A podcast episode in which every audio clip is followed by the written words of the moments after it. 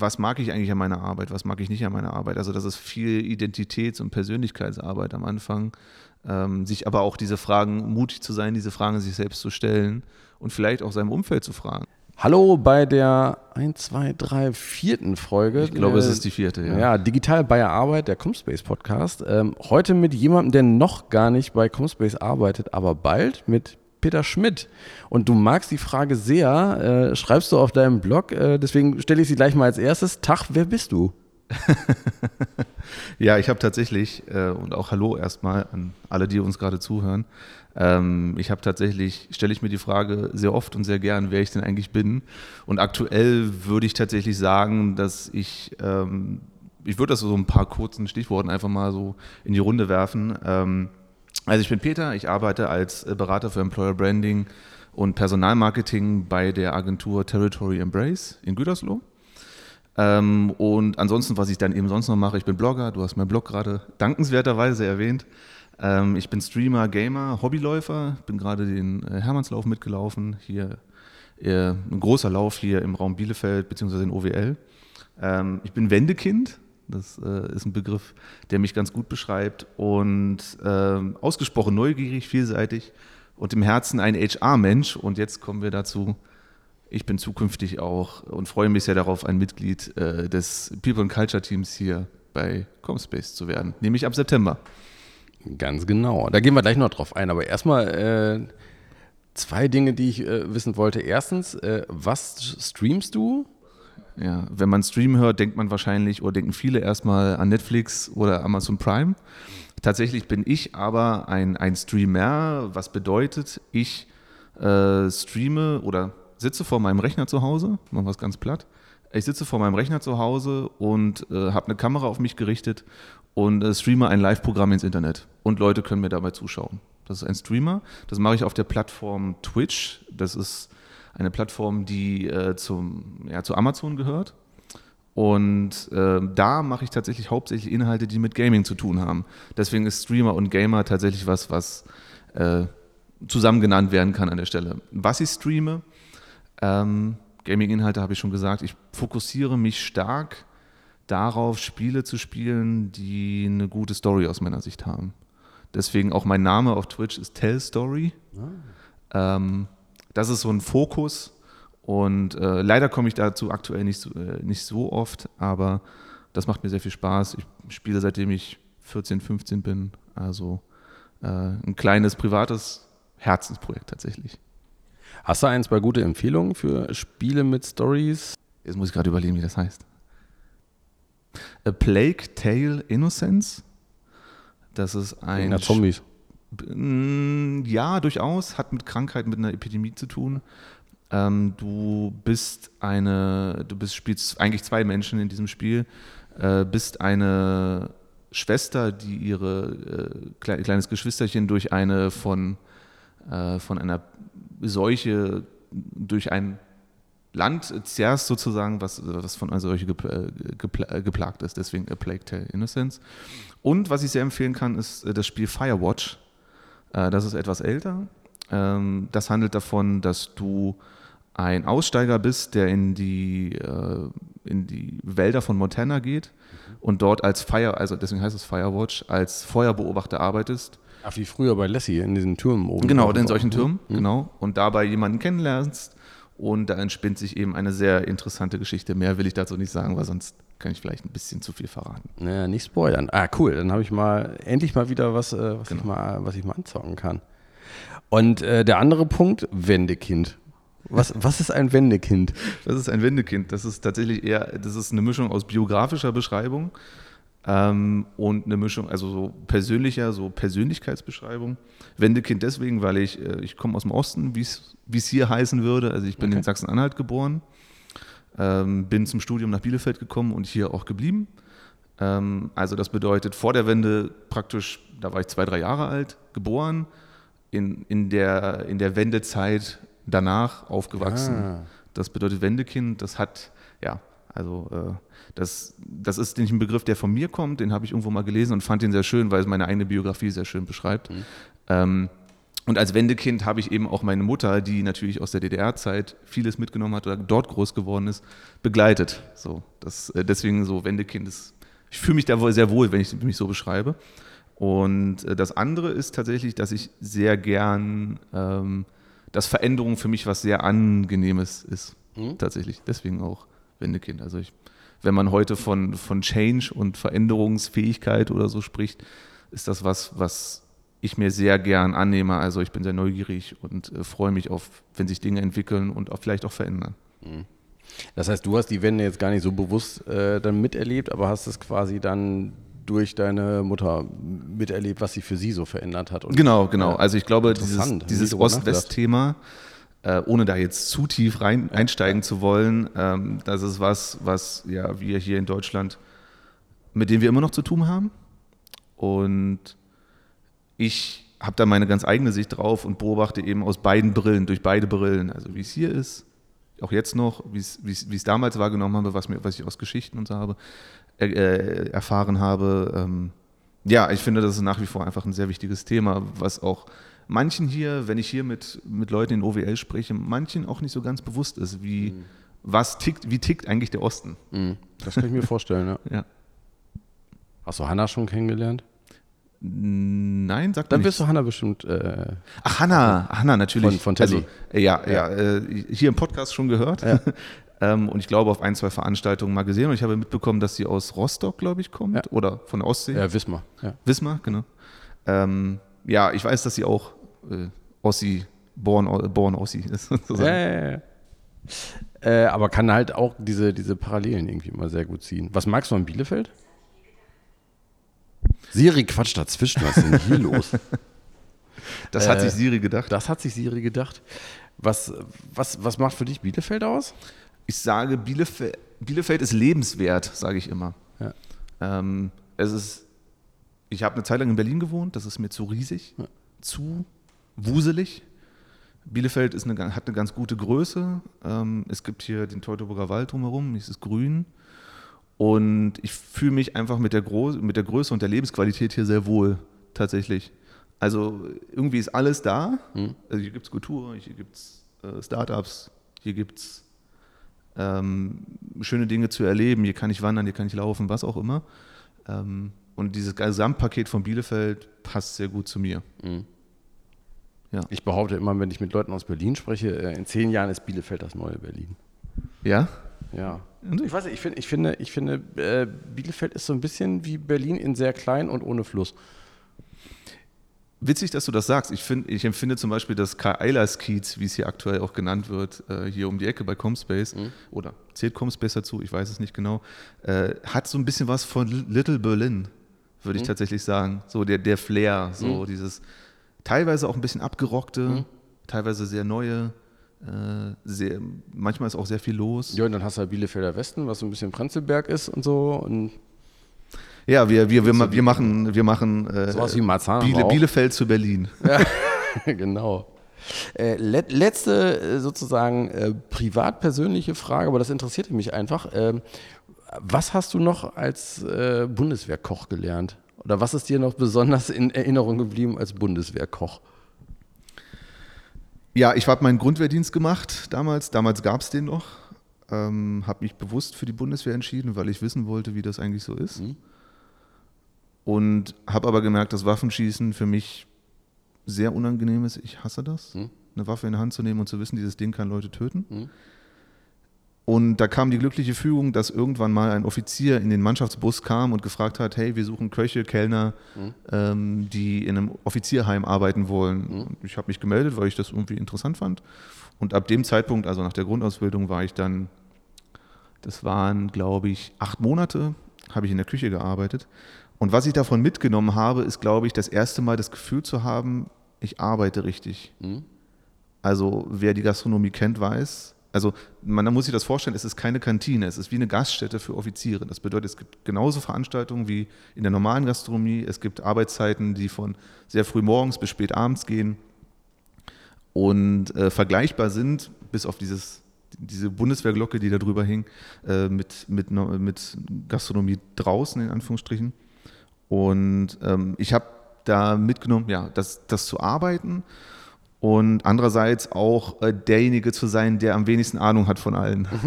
Weil da waren sehr viele, gele alles gelernte Köche außer mir. Ich war dann Spüler, habe in der kalten Küche äh, gearbeitet. Kalte Küche war sowas wie Platten legen, Salate schnippeln, mhm. äh, Baguettes machen. Ähm, und habe da tatsächlich sehr Geschmack an vielen Dingen gefunden, weil ich musste alles probieren, was ich koche und auch was die anderen gekocht haben. Und habe gemerkt, boah, geil, das schmeckt gut, das schmeckt gut, das schmeckt mhm. gut und habe ein bisschen was übers Kochen gelernt. Kann relativ schnell schnibbeln seitdem. Nicht mehr, bin nicht mehr so ganz geübt, aber mhm. ich bin immer noch relativ schnell. Krass. Also eine Zwiebel kann ich relativ schnell schneiden oder ja. Kartoffeln, was auch immer. Ja. Das habe ich mitgenommen und eine sehr schöne Zeit im, Nach im Rückschau und ich glaube, dabei war es auch sehr nett. Ja und so das Sinnvollste, glaube ich, was man bei der Bundeswehr im Grundwehrdienst machen kann. Zumindest aus meiner Sicht. Kochen ist immer sinnvoll. Oder sich im Kochen weiter äh, zu entwickeln, glaube ich, äh, und sich Sachen zuzubereiten können, ist immer eine gute Idee. Äh, du hast auf deinem Blog auch so eine Bucketlist und der erste Punkt darauf ist äh, einen TED-Talk halten. Oh ja. Ja, was, wäre, was, was wäre denn das Thema? Warum, also warum ausgerechnet ein TED-Talk und äh, was wäre das Thema, über das du da sprechen willst? Warum ausgerechnet ein TED Talk? Ich glaube, ich mag das, die Art und Weise, wie TED Talks aufgebaut sind. Also da sind ja sehr oft, dass da persönliche Geschichten erzählt werden, Erfahrungen und Passionen rübergebracht werden. Ich glaube, das, mhm. das fesselt mich sehr an TED Talks. Also oft ist es so, dass das ein Element von TED Talks ist. Irgendwie, obwohl ich mich eher als ruhigeren Typen bezeichnen würde, habe ich Bock auch mal so auf einer Bühne zu stehen und Leute hören mir zu und ich kann denen was erzählen und hoffentlich auch was Gutes erzählen. Ja, du, du beschreibst dich auch selber als introvertierten Menschen, aber trotzdem sind introvertierte Menschen auf einer Bühne ja meistens sehr, sehr gut unter, also fühlen sich sehr gut aufgehoben auf einer Bühne. Ich kenne das von mir selber, ich sehe mich auch sehr als INFP ja. introvertiert. Ja. Genau. ja, also das ist tatsächlich die zwei Seiten, die ich, war für mich auch erst verwirrend, dass ich das gerne mache, obwohl ich eigentlich danach immer mega kaputt bin. Ja. Also das ist wirklich, auch wenn ich Workshops mache oder so, bin ich danach immer sehr, sehr im Arsch. Ja. Weil ich dann eben auch vor Leuten stehe, aber ich mache das einfach gern. So, das, das ist irgendwie so eine kleine Rampensau in mir, die dann auch mal auf die Rampe will. Ja. ähm, und das Thema hast du noch gefragt. Mm, das Thema habe ich leider noch nicht gefunden, sonst hätte ich es vielleicht schon längst gemacht, mhm. weil zum Beispiel in Münster ist jetzt demnächst auch ein TEDx-Talk. Ah, ist Münster wieder? Okay. Mm, genau, genau. Da kann man sich jetzt anmelden. Habe ich eine Mail bekommen gestern. Ähm, also da könnte ich mir gut vorstellen, mich da anzumelden. Ich, das Thema fehlt mir noch. Ich habe viele Themen, die mich beschäftigen und die ich interessant finde, aber ich habe noch nie das Gefühl gehabt, boah geil, das ist eine Geschichte, das kann man aufbauen zu einem TED Talk. Mhm. Ähm, ja, und vielleicht, vielleicht, wenn es, wenn es jetzt, wenn du mich jetzt, jetzt gerade zum aktuellen Zeitpunkt fragen würdest, wäre es, glaube ich, Kreativität. Irgendwas mit Richtung Kreativität. Mhm. Weil ich mich da im Zuge von äh, berufliches Thema auch für mich, ich habe gerade mich mit Kreativworkshops beschäftigt. Wie baue ich die auf? Mhm. Was ist daran interessant? Was ist überhaupt Kreativität? Ein Thema, also dieses ganze Thema Ideenflow und wie funktioniert der Mensch in Bezug auf Wahrnehmung und warum machen wir, gehen wir manchmal einfache Wege und warum suchen wir nicht immer den, den total abgefahrenen kreativen Weg? Und dass auch jeder Mensch zum Beispiel kreativ ist, von der Anlage her, das ist meine ganz tiefe Überzeugung, dass es so ist. Ähm, das hat mich gerade sehr umtrieben und wahrscheinlich würde es aktuell wahrscheinlich Kreativität sein. Wenn, wenn du schon so beschreibst, was ist Kreativität oder was hast du rausgefunden, äh, was so die für dich beste Definition von Kreativität ist? Für mich die beste Definition, weil ich glaube, sie ist für viele verständlicher als so die allgemeine Wahrnehmung von Kreativität, ist, ähm, dass Kreativität bedeutet, ich bringe Dinge in einen anderen Zusammenhang. Das ist, weil, wenn man Leute fragt, kriegt man häufig die Antwort also auf die Frage, bist du kreativ? Sagen viele, oh, nee, ich glaube nicht. So. Ähm, und ich glaube, das liegt unter anderem daran, dass vielen gar nicht bewusst ist, dass Kreativität eben in vielen Dingen passieren kann. Das hat nichts mit Stift und Malerei zu tun, unbedingt. Das ist auch Kreativität.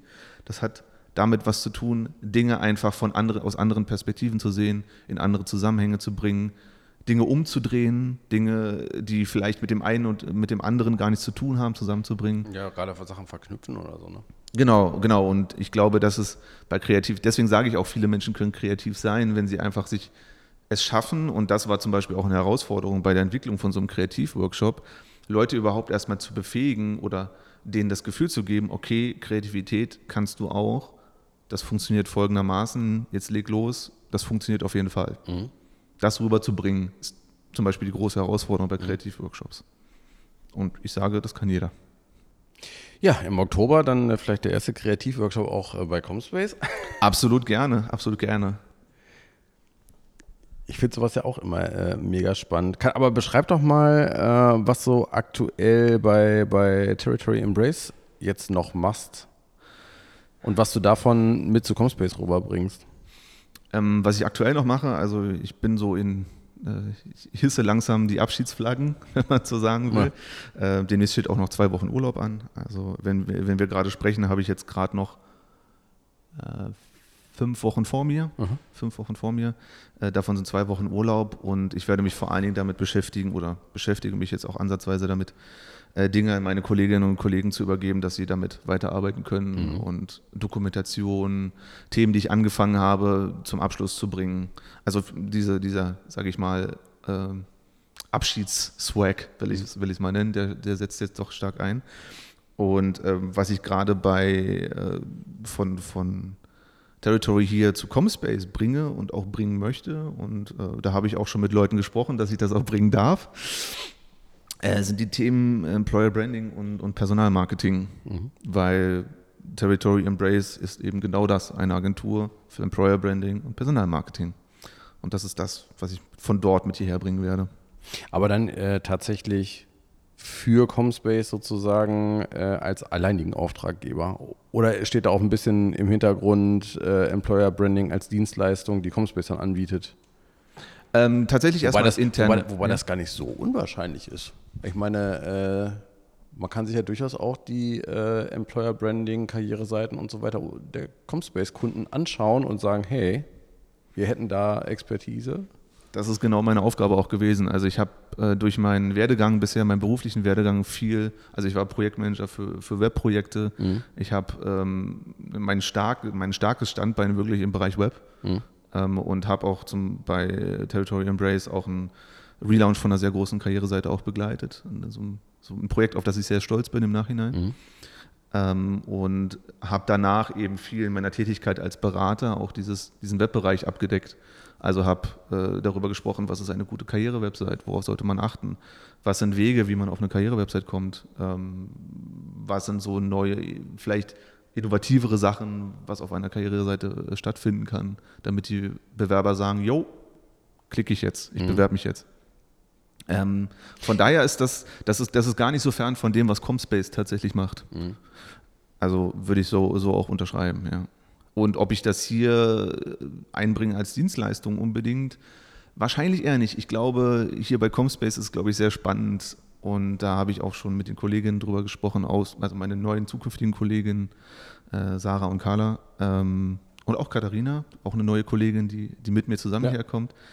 Ähm, dass Employer Branding für uns hier bei Comspace auf jeden Fall ein Thema werden wird mhm. und auch sein wird. Und da bringe ich das eben gern ein, was ich, was meine Gedanken dazu sind und äh, wie man es macht. Mhm. Wie hat sich für dich diese, diese ich sag mal, Liebe zur HR entwickelt? Ich glaube, ich war, also das ist jetzt so eine, so eine Retrospektive auf das, was ich bisher gemacht habe. Ich glaube, ja. hinterher ist man immer schlauer. Ja. Äh, das hat sich in dem Moment wahrscheinlich gar nicht so angeführt, aber wenn ich Connecting so, the dots, wie Steve Jobs. Ja, ja, das, das, da, hat er, da hat er einen Satz geprägt, der, oder eine Phrase geprägt, die wirklich sehr stimmt. Ähm, das hat angefangen, diese, ich glaube ich, damit, dass ich irgendwie was mit Menschen machen wollte, also mit Menschen gern, gern umgehe und Menschen mich einfach interessieren. Mhm. Habe das studiert, Soziologie, Sozialwissenschaften, habe dann später noch Medienwissenschaften dran gehängt, das war dann nochmal eine andere Ausrichtung ähm, und war auch während der Uni-Zeit in einer studentischen Unternehmensberatung. Also das ist genau das, wie es sich anhört. Man berät als Student wirklich mhm. Unternehmen und kriegt Geld dafür. Cool. Also die kleinen McKinseys und die kleinen Roland Bergers. Ich bin keiner von denen, aber es ist auch äh, eine sehr wichtige Erfahrung für mich gewesen, dass ich das eben nicht machen möchte. Aber da gibt es eben auch Aufgaben, die sich mit Personalentwicklung beschäftigen. Also äh, da gibt es sowas wie Schulungen, damit Leute überhaupt sowas wie beraten machen können. Mhm. Oder äh, auch so ein Mentoring-Programm, das sich dass ich, dass neuen, neuen Leuten, die in diese ständische Unternehmensberatung reinkommen, eben auch einen Betreuer an der Hand haben, der denen hilft, da so Onboarding zu machen. Mhm. Ähm, und da habe ich schnell gemerkt, dass, es, dass ich darauf sehr viel Bock habe und da spielte dann eben dieses Menschenbild von mir auch rein, dass ich habe, dass irgendwie jeder Mensch ein Potenzial hat, ob er es nun kennt oder nicht kennt oder sie es kennt oder nicht kennt, äh, sei dahingestellt. Aber da ist natürlich eine Sache, da kann, würde ich gern bei begleiten. Aber eben glaube, dass es, dass es jeder, jeder hat, genauso wie ich glaube, dass jeder kreativ ist oder Anlagen zur Kreativität hat. Und äh, ja, gemerkt, dass mir das einfach sehr viel Spaß macht. Und dann auch nach dem Berufseinstieg, ich bin ja als Projektmanager für, für Webprojekte und also für Website-Projekte und für äh, Online-Shop-Projekte eingestiegen, ähm, habe ich eben gemerkt, dass, mich, dass es mir immer sehr wichtig war, dass die Leute gut arbeiten können. So, also dieser Menschenfokus, ich glaube, dieses Bild, was, ein, was so ein, ein, ein, ein Herz-HRler hat, mhm. ich glaube, das, das findet bei mir sehr, sehr stark. Also das ist bei mir einfach sehr stark ausgeprägt. Und ähm, jetzt kommt bei Comspace eben genau das zusammen, dass ich das eben jetzt nicht nur so äh, peripher machen kann, sondern tatsächlich auch äh, als meine Aufgabe sehen kann. Jetzt einmal äh, so thematisch einen großen Schritt zurück macht, würde mich jetzt einfach mal interessieren, wie passen äh, Soziologie und Web zusammen? Also nicht, nicht, nicht äh, wie passt das Studium zusammen, sondern ähm, wo gibt es Parallelen, beziehungsweise wo hast du aus der Soziologie etwas auf das heutige Web übertragen können oder Erkenntnisse gewonnen, die du ohne Soziologie-Studium nicht äh, gehabt hättest? Das ist tatsächlich eine sehr gute Frage, weil den, den, den Zusammenhang habe ich noch gar nicht so gezogen bisher. Ich glaube, was die Soziologie mitbringt, ist tatsächlich einen Blick auf die Welt, der sehr davon geprägt ist, was zwischen Menschen äh, passiert in diesem Augenblick, also was ein sozialer Zusammenhang ist. Also sozial bedeutet in der Soziologie zwischenmenschlich, ohne Wertung. Wenn wir sagen, du bist aber sehr sozial, dann meinen wir, du bist nett. Oder so. Aber in der Soziologie, fachsprachlich gesehen, ist das eben zwischenmenschlich. Und ähm, wenn man jetzt mal von der Website ausgeht, ist das ja ein Ding, ein Artefakt, mit dem ein Mensch interagiert. Und insofern hast du da einen sehr spannenden Zusammenhang hergestellt, den ich gar nicht so kannte. Aber tatsächlich den zu wissen, dass, dass was zwischen Menschen passiert und zwischen Menschen und Dingen, dass es auch irgendwie immer so soziale Interaktionen sind. Und das, da kommt eben der, vielleicht der nächste Schritt, wenn wir heute von User Experience sprechen dann ist, glaube ich, ein Soziologe sehr gut in der Lage, ähm, aufgrund des Studiums durchaus auch schon, würde ich tatsächlich schon sagen, ähm, immer die, Fra die, die, Frage zu stellen, was bedeutet das jetzt für den Nutzer als Mensch? Weil er interagiert damit, da gehen Dinge schlecht, da funktionieren Dinge nicht. Da auf, auf, auf den einzelnen gut. Nutzer oder äh, bist du dann auch in der Lage zu sagen, okay, welche Auswirkungen kann das auch auf, äh, ich sag mal, große Menschengruppen haben? Das würde ich tatsächlich so nicht sagen. Ich glaube nicht, dass das so mit großen Menschengruppen würde mir jetzt gerade nicht so direkt einfallen. Was ich, was ich tatsächlich meine, ist, ist nicht unbedingt, ähm, dass ich sagen kann, dass ich ein hier Analysetool in der, oder ein, ein, ein Modell im Kopf habe, wie ich das erklären kann, sondern eher wirklich die Sichtweise darauf. Also ich gucke mir eine Gruppe an, ich gucke mir äh, Menschen an, die sich eine Website angucken und ähm, habe Mittel und Wege zum Beispiel auch rauszufinden, ähm, was was gerade vielleicht das Problem ist. So mhm. zum Beispiel, also ein gängiges Mittel sind ja auch Forschungsmethoden in der Soziologie. Also sowas wie ein, äh, teilnehmende Beobachtungen oder Interviews. Das sind ja gängige Werkzeuge von soziologischer Forschung. Mhm. So, also ich, tatsächlich, das sind aus Bereich Tools, aber eben diese, dieses Wissen darum, dass, dass menschliche Aktion gewissen Regeln folgt und aber auch teilweise Regeln einfach auch mal abgelehnt werden. Und ich glaube eben, da können eben so eine Artefakt wie eine Website oder nehmen wir mal vielleicht eine Community oder sowas, ähm, eine Web-Community, sich auch durchaus angeguckt werden mit, dem, mit diesem Blick. Nennen wir es den soziologischen Blick. Du hast ja mit Sicherheit eine Menge Wissen angehäuft in der Zeit, äh, die du jetzt bei, bei Territory warst. Hast du eine Methode dir überlegt, dieses Wissen auch dazulassen oder jetzt den, den Leuten da zu vermitteln? Und wenn ja, wie sieht die aus? Oder wie machst du das jetzt aktuell? Methodisch. Also ich glaube, das Wichtigste ist ja, sich zu fragen, wie bereite ich Wissen auf, damit Leute es verstehen. Mhm. Das ist, glaube ich, die, die wichtigste Frage von Dokumentation, mhm. würde ich schon mal sagen. Also immer zu fragen, habe ich das jetzt hinreichend erklärt? Ich meine, im Idealfall würde man, man mal jemanden fragen und mal drauf gucken, verstehst du, was da steht? Aber sich auch zu fragen, was ist denn das Wissen, was, was gebraucht wird? So, und wenn ich dann, wenn ich jetzt von, von, von Embrace ausgehe, ist es gerade so, dass wir da ähm, eine, eine Art Wiki aufgesetzt haben, in dem wir unser Expertenwissen teilen, tatsächlich. Also da geht es tatsächlich um Grundwissen von, von Employer Branding, Personalmarketing, aber auch Projektmanagement, Gestaltung. Da steht zum Beispiel auch drin, was man bei Druckunterlagen beachten muss. Das ist ja auch immer ein spezielleres Thema. Ähm, in welcher Farbskala oder wie das heißt, ich weiß nicht genau, die gedruckt werden, mhm. solche Sachen. Mhm. Das ist jetzt sehr dilettantisch, ich bin kein Gestalter oder so, aber das ist auf jeden Fall zum Thema Druck. Und äh, da pflege ich viele Dinge ein. Also was ich vor allen Dingen da lasse, ist natürlich mein Webwissen, mhm. weil äh, wir als Agentur aktuell keine eigenen Entwickler haben. Immer sehr viel mit Kolleginnen und Kollegen zusammenarbeiten, zum Beispiel auch mit den Kollegen von U&I hier aus Bielefeld. Und ich meine auch, dass die Kollegen nebenan aus einer anderen Territory-Einheit auch mit Comspace zusammenarbeiten. Ähm, Genau, und äh, da deshalb lasse ich eben, weil wir eben keine Entwickler haben und auch Konzepte haben wir nicht, ähm, die speziell Web-Konzepte sind, lasse ich da einfach, versuche ich da einfach so meinen mein Kopf auszuschütten mhm. in dieses, in das Wiki und versuchen das so aufzubereiten, dass damit äh, Menschen, die prinzipiell noch nicht viel mit Web zu tun hatten, damit auch arbeiten können und eine Hilfe haben, auch gerade so im Bereich so, wenn, wenn du, wenn du dir denkst, ich habe es selbst erlebt, wie es ist, als Projektmanager völlig fachfremd eingestellt zu werden. Also ich, mhm. ich ja kein, bin ja kein Webentwickler gewesen, habe aber trotzdem Projektmanager für, Webkon, für, äh, für Webprojekte gemacht äh, und ähm, diesen Leuten dann eben zu helfen, weil das eben bei uns auch der Fall ist, dass dann eben Leute reinkommen und die ein Website-Projekt vielleicht noch nie, nicht so vollempfänglich verstehen. Mhm. Genau für diese Leute schreibe ich das da. Okay. Genau, und dieses, dieses, dieses, dieses Wiki ist so aufgebaut, dass es immer auch Expertengruppen gibt, also jedes Thema hat Expertengruppen zugeordnet, die die Verantwortung für das Thema übernehmen. Also Verantwortung bedeutet, wenn Fragen dazu aufkommen oder jemand eine Frage zu einem Thema hat, soll, sollten die einerseits natürlich zusammen in irgendeiner Form Fragen beantworten können, aber andererseits sich auch darum kümmern, dass Einträge in diesem Wiki anhand der Fragen, die vielleicht reinkommen, aktuell gehalten werden. Also dass äh, ja, Fragen, die im Wiki noch nicht beantwortet genau, worden sind, so. die dir dann gestellt werden, dass du dann auch sich da so für verantwortlich fühlst, die Antwort auf diese Fragen nachzutragen, damit sie nicht wieder und wieder gestellt werden. Ne? Genau, das ist die Idee. Also damit das Wissen digital einfach wachsen kann mit der Zeit. Genau. Es ist natürlich immer eine Herausforderung, sowas wie ein Wiki zu machen. Ich glaube, jeder, jeder hat das schon mal erlebt. Wenn äh, gesagt wird, wir machen jetzt ein Wiki und bereiten da Wissen auf, dass es.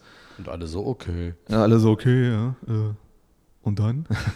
Das ist es nämlich, ne? was passiert. Und dann. Ich, Drei Monate später passiert dann, äh, dass auf jede Frage die Antwort kommt, steht auch im Wiki. Ja, genau. Also es soll ja auch immer die Ausgangsbasis sein. Also ich stelle mir das so vor, dass die Ausgangsbasis immer das Wiki ist. Alles darüber hinaus. Wissen austauschen, Wissen, Wissen teilen und so, das ist ja nochmal eine andere Schiene. Ja. Das ist unbedingt, da ist das Wiki jetzt nicht unbedingt das Werkzeug für, meiner Meinung nach. Das ist nur für, ich habe eine grundsätzliche Frage und habe eine, eine Anlaufstelle und wenn die nicht beantwortet wird, dann weiß ich aber auch, aha, okay, ich kann mit anderen darüber sprechen. Ja, ich, also ich denke mal, wichtig ist gerade bei so, ähm, bei, gerade bei einem Wiki als Tool, damit es wirklich, wirklich lebt und nicht einfach nur eine Abkippstelle für Wissen ist. Ähm, dass es, damit es aktiv genutzt wird, sollte man die Tools, die vorher benutzt worden sind, auch relativ äh, konsequent abschalten. Also zumindest die, die dann über sind. So, ne? Also die, die man dann tatsächlich nicht mehr braucht, äh, ja. um ja. wirklich das, das, das Wiki dann als einen Zugangspunkt nur noch zu haben. Äh, weil wenn alle es nutzen müssen, um ihre Frage zu beantworten, dann entwickelt es sich mit der dann Zeit auch weiter. Was. Dann lernen die Leute auch, wie sie damit arbeiten können. Dann kriegst du halt auch, äh, sag mal, wir hatten damals immer den, den, den, den Begriff des äh, Wiki-Gärtners und ähm, was war denn der andere? Züchter, äh, Züchters? Ja, es gab. Es nee, gab wobei die, das ist auch ein Gärtner. Nee, es gab, es, ja, genau, es gab die Gärtner, es gab quasi so die äh, Passanten oder die Spaziergänger, die dann einfach nur geguckt haben und es gab auch eine dritte Variante, aber es war ist schon so lange her. Hm. Ähm, Ja, aber ne, es war halt so die klassische, die klassische äh, 1% Gärtner, äh, 9%, die so ein bisschen mal eine Frage stellen oder so und äh, der Rest waren halt eben die Spaziergänger, die einfach nur durchschlendern und quasi erstmal konsumieren. Genau, deswegen ist ein Wiki eben nur ein Einstiegspunkt und der erste Schritt bei so einem Thema wie wir teilen Wissen. Absolut, also genau das. Hast du so, äh, ich sag mal, für die Leute, die sich jetzt besonders fürs Thema Employer Branding ähm, interessieren, so deine Best-of-Tipps, äh, was man, sagen wir mal, eine ganz, ganz basic Geschichte, die man im Employer Branding unbedingt machen sollte, die etwas äh, fortgeschrittenere und dann so, ein, so, ein, so, ein, so eine High-End-Nummer, wo du sagst, naja, das, äh, wenn man die anderen beiden hat, dann kann man es mal mit der, mit der dritten äh, Maßnahme oder so versuchen. So eine Top 3. Mhm. Ich versuche ich versuch tatsächlich diese Hierarchie hinzubekommen. Ähm, der, der, ich glaube, der größte Tipp im Employer Branding und Vielleicht noch einen Satz davor, bevor ich äh, das aufzähle. Äh, Employer Branding verstehe ich tatsächlich, das ist manchmal ein bisschen unscharf benutzt, der Begriff Employer Branding im Vergleich zum Thema Personalmarketing. Wenn ich Employer Branding meine, dann geht es darum, eine Arbeitgebermarke zu entwickeln. Was zeichnet mich als Unternehmen aus? Was biete ich überhaupt meinen, meinen Mitarbeitern? Warum sollten Mitarbeiter zu mir kommen und nicht zu einem anderen Unternehmen? Das hat viel mit Marke zu tun.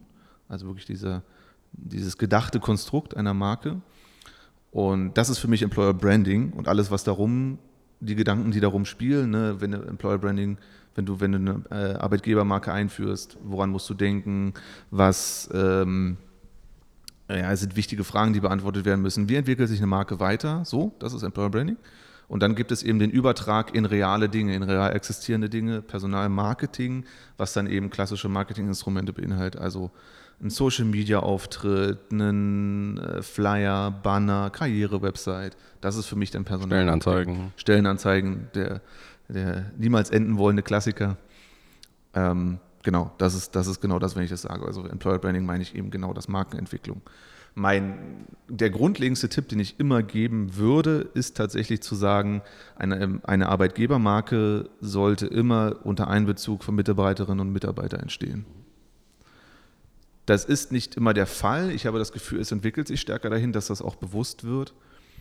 Aber wenn eine, eine Marke authentisch ist, und wenn ich sage authentisch, dann meine ich, kommt ein Mitarbeiter ins Unternehmen und idealerweise erlebt er dann auch die Dinge, die auch in der Arbeitgebermarke versprochen werden, dann ist es authentisch. Und wenn man das eben so mal haben will, so authentisch, dann fragt Mitarbeiter, Führungskräfte, beziehe alle Ebenen mit ein. Und wenn du ein sehr großes Unternehmen bist, hast du dann natürlich auch verschiedene Units oder bist global unterwegs. Nationale Unterschiede sind, spielen natürlich auch eine große Rolle. Da muss man eben gucken, ähm, kann man das alles auf eine Essenz eindampfen. Also wie macht man das? Also ganz, ganz praktisch. Wie, wie, wie würdest du vorgehen, äh, mhm. ich sag mal, wenn man jetzt nicht den Megakonzern hat, aber wenn man so einen etwas größeren Mittelständler hat, ähm, wie, wie kann man da überhaupt ansetzen, um, um dieses Wer sind wir Ne? Und die Eingangsfrage, die du ja se dir selbst gerne auch oft stellst, wie kann man sich als Unternehmen die Frage, wer sind wir eigentlich stellen, so, dass man auch ein authentisches Ergebnis hat und sich nicht äh, der Chef da hinsetzt zum Beispiel und aufschreibt, so sind wir. Und alle müssen da hinterher tanzen, sondern dass halt auch wirklich alle gefragt werden können. Hm. Also was, was Instrumente wären und ähm, die, die ich nutzen würde oder die wir auch bei Territory Embrace nutzen, sind Interviews mit Führungskräften das sind äh, Fokusgruppen, also wirklich Workshops mit äh, Mitarbeitern aus verschiedenen Bereichen. Ähm, und ja, zum Beispiel auch eine Befragung kann dafür genutzt werden. Also hat ein Unternehmen eine Mitarbeiterbefragung zum Beispiel, kann man gut auch gern mal vielleicht mal ein paar Fragen zu, zur Arbeitgebermarke stellen. Wie empfindest du es gerade hier? Warum kommst du jeden Tag zur Arbeit? Solche Sachen kann man da durchaus fragen. Mhm. Ähm, und das ist dann eben diese ganze Information, also um so eine erste Idee zu bekommen, befragt man Führungskräfte, dann setzt man sich hin, macht so eine gewisse Analyse, dampft das ein bisschen ein, damit man es den Mitarbeitern vorstellen kann und was die dazu sagen. Also lehnen die das ab oder finden die das total cool oder können die, da, können die vor allem dem auch, dem auch zustimmen. Das sind dann eben die Fokusgruppen.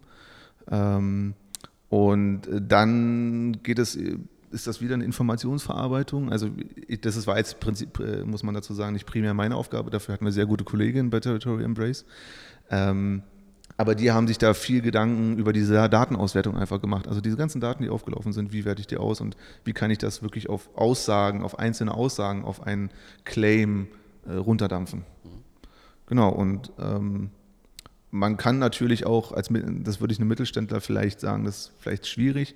Man kann natürlich auch nochmal sowas wie, wie externe Marktforschung mit einbeziehen. Also dass man sagt, äh, wir haben jetzt hier ein Claim oder wir haben jetzt hier eine, eine Positionierung, nennt sich das, was sozusagen rauskommt, also wo drin steht, was ist das Besondere an, an mir als Arbeitgeber, was macht meine Marke aus, das auch nochmal verschiedenen Menschen da draußen zu zeigen und dann eben Marktforschung zu betreiben. Aber das ist im Regelfall vielleicht erschwinglich, das, das kommt immer auf, das, auf die Größe des Unternehmens an und äh, was sie so an Geld bewegen können.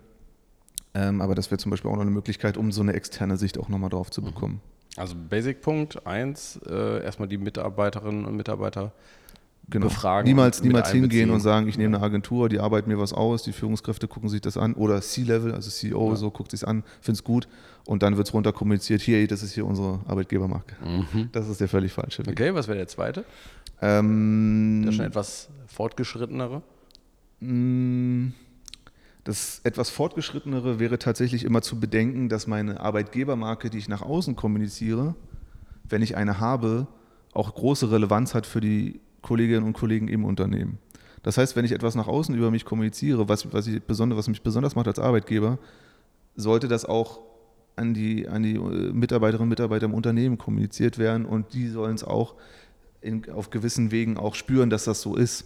Weil ähm, da entsteht dann schnell, schnell, schnell mal so eine, in der Soziologie bezeichnet man das als Schauseite. Das ist für mich eine ganz, schönes, ganz schöne Bezeichnung. Also das, ist, das muss man sich vorstellen wie so, eine, wie so eine äh, Schaufenster bei einem, bei einem Juwelier. Mhm. Da liegen ganz viele schöne Dinge für die Menschen da draußen, mhm. die man sich angucken kann. Boah, geil, das möchte ich auf jeden Fall haben. Und dann geht man in den Laden rein, geht ins Unternehmen rein, hinter die Schauseite und merkt, oh, okay, das ist ja gar nicht so, hier mhm. ist es ja gar nicht so schön, wie es da alles ist. Mhm. Und äh, Mitarbeiter fragt sich, Mitarbeiterin fragt sich, okay, aber warum soll das so sein? Warum soll ich hier bleiben überhaupt noch, wenn nach außen hin das so gezeigt wird, aber es eigentlich gar nicht so ist? Mhm. Also diese, äh, diese Dissonanz, die da entsteht. Deswegen ist die einfach sehr wichtig. Und wenn Mitarbeiterinnen und Mitarbeiter ja auch für, Unterne für Unternehmen sprechen sollen und auch sagen können, ja, komm hier, hier zu uns. Das ist, dann sollte man auch diese Marke nach innen kommunizieren, um einfach ein gewisses Gemeinschaftsgefühl, Kultur zu entwickeln. Mhm. So. Was natürlich, ja, genau, das wäre es. Also das ist tatsächlich der, der zweite Tipp. Was ja auch eng zusammenhängt, also wenn ich in Punkt 1 oder in Tipp 1 meine Arbeit gut mache, sollte sich das ja in sehr, sehr, sehr äh, gut in die, in die äh, Richtung von Punkt 2 dann auch entwickeln, ne, wenn ich alle mit einbeziehe. Hm. Alles andere ist dann halt vielleicht ein bisschen Glückssache oder ich muss intern so starkes Marketing äh, betreiben, was ich mir in Punkt 1 überlegt habe, dass es auch angenommen wird. Kann aber auch nach hinten losgehen. Ja, absolut, absolut. Ich habe es tatsächlich in einem Unternehmen mal erlebt, also als es die ja, starke Umstellung auf äh, Web 2.0 so vor ja, 12, 13 Jahren und so gab, auf, ähm, auf, auf äh, Enterprise 2.0 Themen, dass da nicht nur von oben, sondern dass sich relativ gemeinschaftlich äh, von vielen Leuten committed wurde. Ähm, dass das dann aber auch zur Folge hatte, dass von 120 Leuten damals ähm, 10, 12, ich weiß es nicht mehr. Also es waren halt schon einige, denen dann klar geworden ist, nee, so will ich nicht arbeiten und so transparent und offen kann oder will ich nicht arbeiten, die dann auch einfach sich was anderes gesucht haben. Ja. Auf jeden weil, Fall. Also gerade damals, also es ist halt auch eine lange Zeit her, ne? gerade damals äh, war Transparenz halt auch ein Schlagwort, mit dem viele Leute erstmal nichts anfangen konnten. Und wenn du einem Vertriebler sagst, äh, er soll mal quasi sein ganzes Kontaktnetzwerk offenlegen, damit andere damit auch arbeiten können, das ist letzten Endes vielleicht sein Kapital. Also glaube ich, gibt es auch heute noch welche, die da keinen Bock drauf haben. Ja, genau. Also man muss sich eben auch immer vor Augen führen, dass so eine Arbeitgebermarke ja auch irgendwie auch ein Modell oder eine Verkürzung einer Realität im Unternehmen auch ist. Also da, das klingt jetzt vielleicht negativ gegenüber meiner Zunft, aber es ist ja immer irgendwie ein, ein Kompromiss, der eben nicht immer auf alle zutrifft ja. und mit dem sich nicht immer alle auch identifizieren können.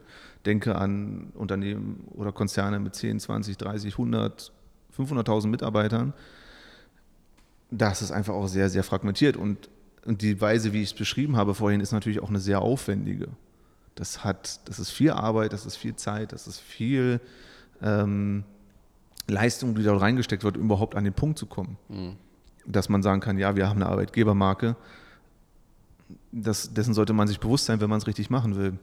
Alles andere ergibt ja auch keinen Sinn, wie ich es ja vorhin auch schon gesagt habe. Vielleicht kommst du im Punkt 3 gleich drauf, ich weiß es ja nicht, aber ich äh, denke mir gerade so, wenn ich tatsächlich das, also das darüber nachdenken und dass sich da bewusst weiterentwickeln und sich bewusst Gedanken darüber machen, egal wie groß das Unternehmen ist, wenn ich das in so einer Unternehmenskultur tatsächlich äh, verankern kann, ähm, dann habe ich, glaube ich, gewonnen und was Stabiles, was ich aber, also was auf der einen Seite sehr stabil ist und auf der anderen Seite sehr gut weiterentwickeln kann und zukunftssicher weiterentwickeln kann hin, oder? Also du meinst, wenn also, also ich versuche es nochmal mit eigenen Worten nochmal zu beschreiben, mhm. was du meinst. Also du sagst, dass das in meiner, meiner Marke verankert ist, dass ich prinzipiell veränderlich bin und dass ich aber auch wünsche, dass Menschen an dieser Marke mitwirken. Genau, also wenn nicht nur das äh, äh, abgefragt wird, was möchtet ihr oder wie seid ihr denn hier zufrieden und ähm, Veränderungen oder das, was ich nach außen hin darstelle, nach innen wirken lasse, ähm, sondern die ständige Weiterentwicklung und das daran arbeiten und sich immer wieder neu reflektieren und überlegen, was machen wir denn hier eigentlich und wozu sind wir da, was ist der Sinn. Also eigentlich musste man ja durch ein Unternehmen, egal wie groß es ist, durchgehen und sagen können, keine Ahnung, wenn ich beim Bleiben da durchgehe und ich glaube, das kann man da bei vielen Leuten tatsächlich machen und äh, irgendwie in Frage, was machst du hier, dann werden die Leute schon irgendwann dahin kommen, egal in welchem Unternehmensbereich sie arbeiten, dass sie mit die besten Autos bauen wollen, die irgendwie gehen. So. Und äh, wenn du ein Unternehmen hast, wo den Leuten das nicht so klar ist, was so das, das Ziel ist oder was das, das Endprodukt ist, was sie da machen, dann äh, kann ich mir vorstellen, dass äh, Unzufriedenheiten eher entstehen.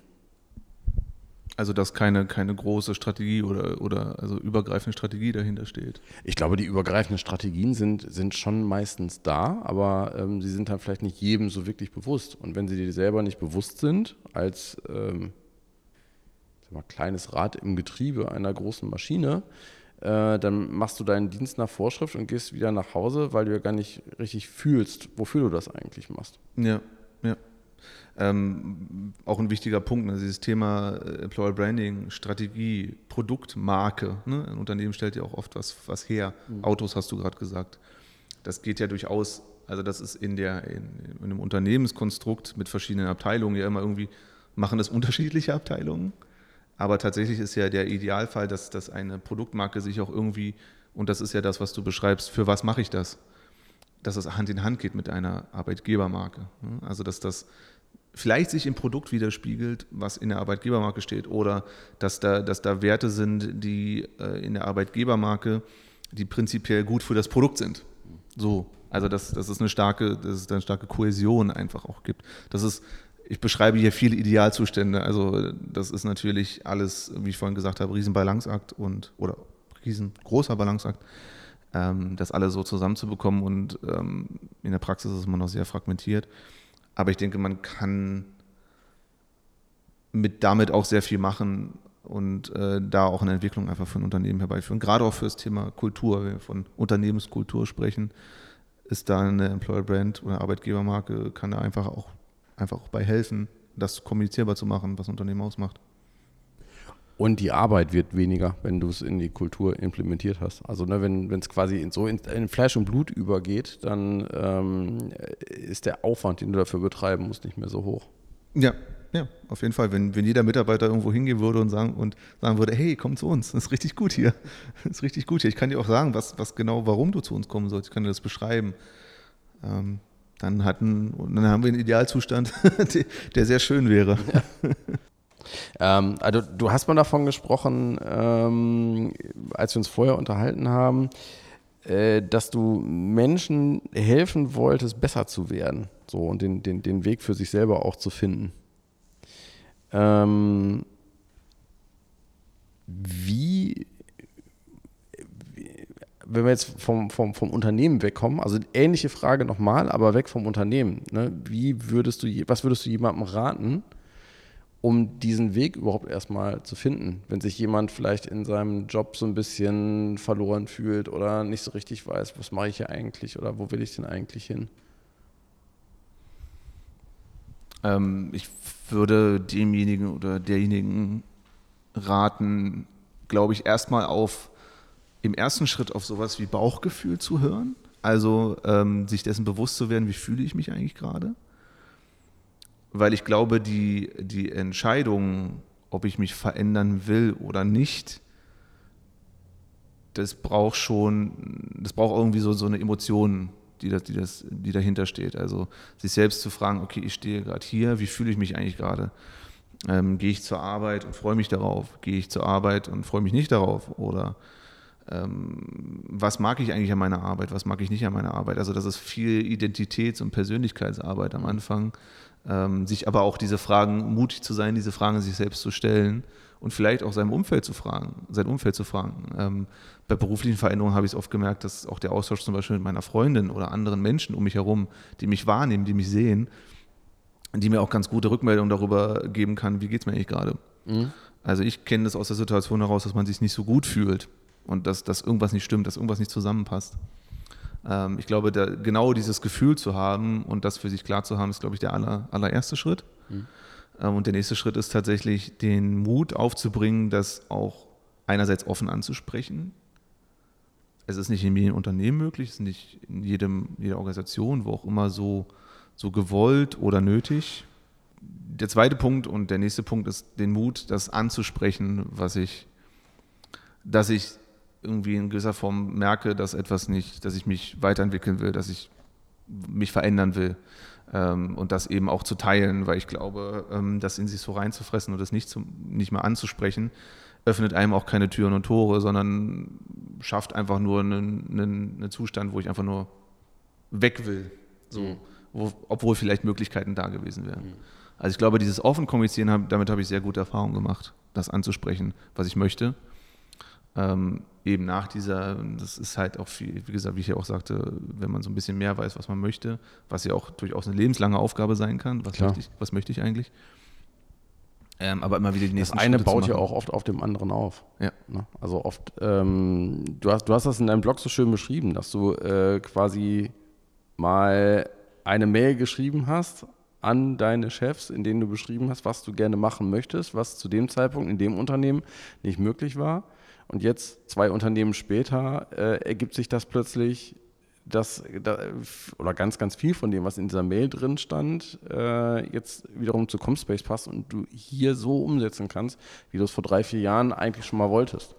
Ne? Genau. Und das, das, das drüber reden ist dann ja schon mal wichtig. Ne? Also es kann, hätte ja auch sein können, dass damals schon der Punkt gekommen wäre, dass klar ist, oh, kannst du so machen wären wir so nie drauf gekommen. Deswegen ist es ja so wichtig, dass äh, Mitarbeiterinnen und Mitarbeiter offen kommunizieren, sich eigene Gedanken machen. Auch ich beschreibe das immer so als ähm, sich nicht einfach als Angestellte zu sehen, sondern als, als Mitunternehmerinnen und Mitunternehmer, die halt auch irgendwie versuchen, ein bisschen unternehmerisch zu denken und zu sagen, Mensch, ich kann hier noch was einbringen, woran vielleicht noch niemand gedacht hat, ähm, was das Unternehmen in irgendeiner Art und Weise weiterbringen kann, was vielleicht nicht auf den ersten Blick wertschöpfend ist, direkt, und äh, wo man nicht eine Zahl drunter schreiben kann, äh, aber wenn man die richtigen, die richtigen Anhaltspunkte liefert, um die Fantasie einer Chefin oder eines Chefes anzuregen und zu sagen, okay, da könnte wirklich was dran sein, das sollten wir wirklich mal ausprobieren.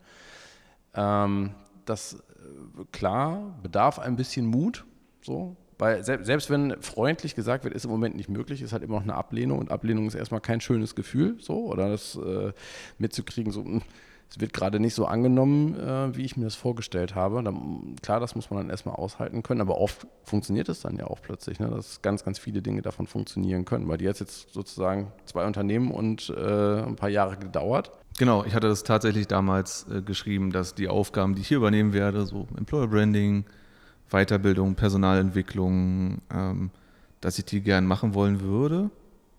Das damals nicht möglich war, wie du gesagt hast, aber heute tatsächlich nach drei, vier Jahren sich der Kreis geschlossen hat und ich das hier bei, bei Comspace tatsächlich machen kann. Ähm, und ähm, das mit dieser, das habe ich ja vorhin auch kurz auch mal so zwischendurch erwähnt, das mit diesem Rückblick auf das Ganze, wie sich es dann doch zusammenfügt, ist immer sehr interessant. Ja. Fühlt sich in dem Moment auch nicht so an.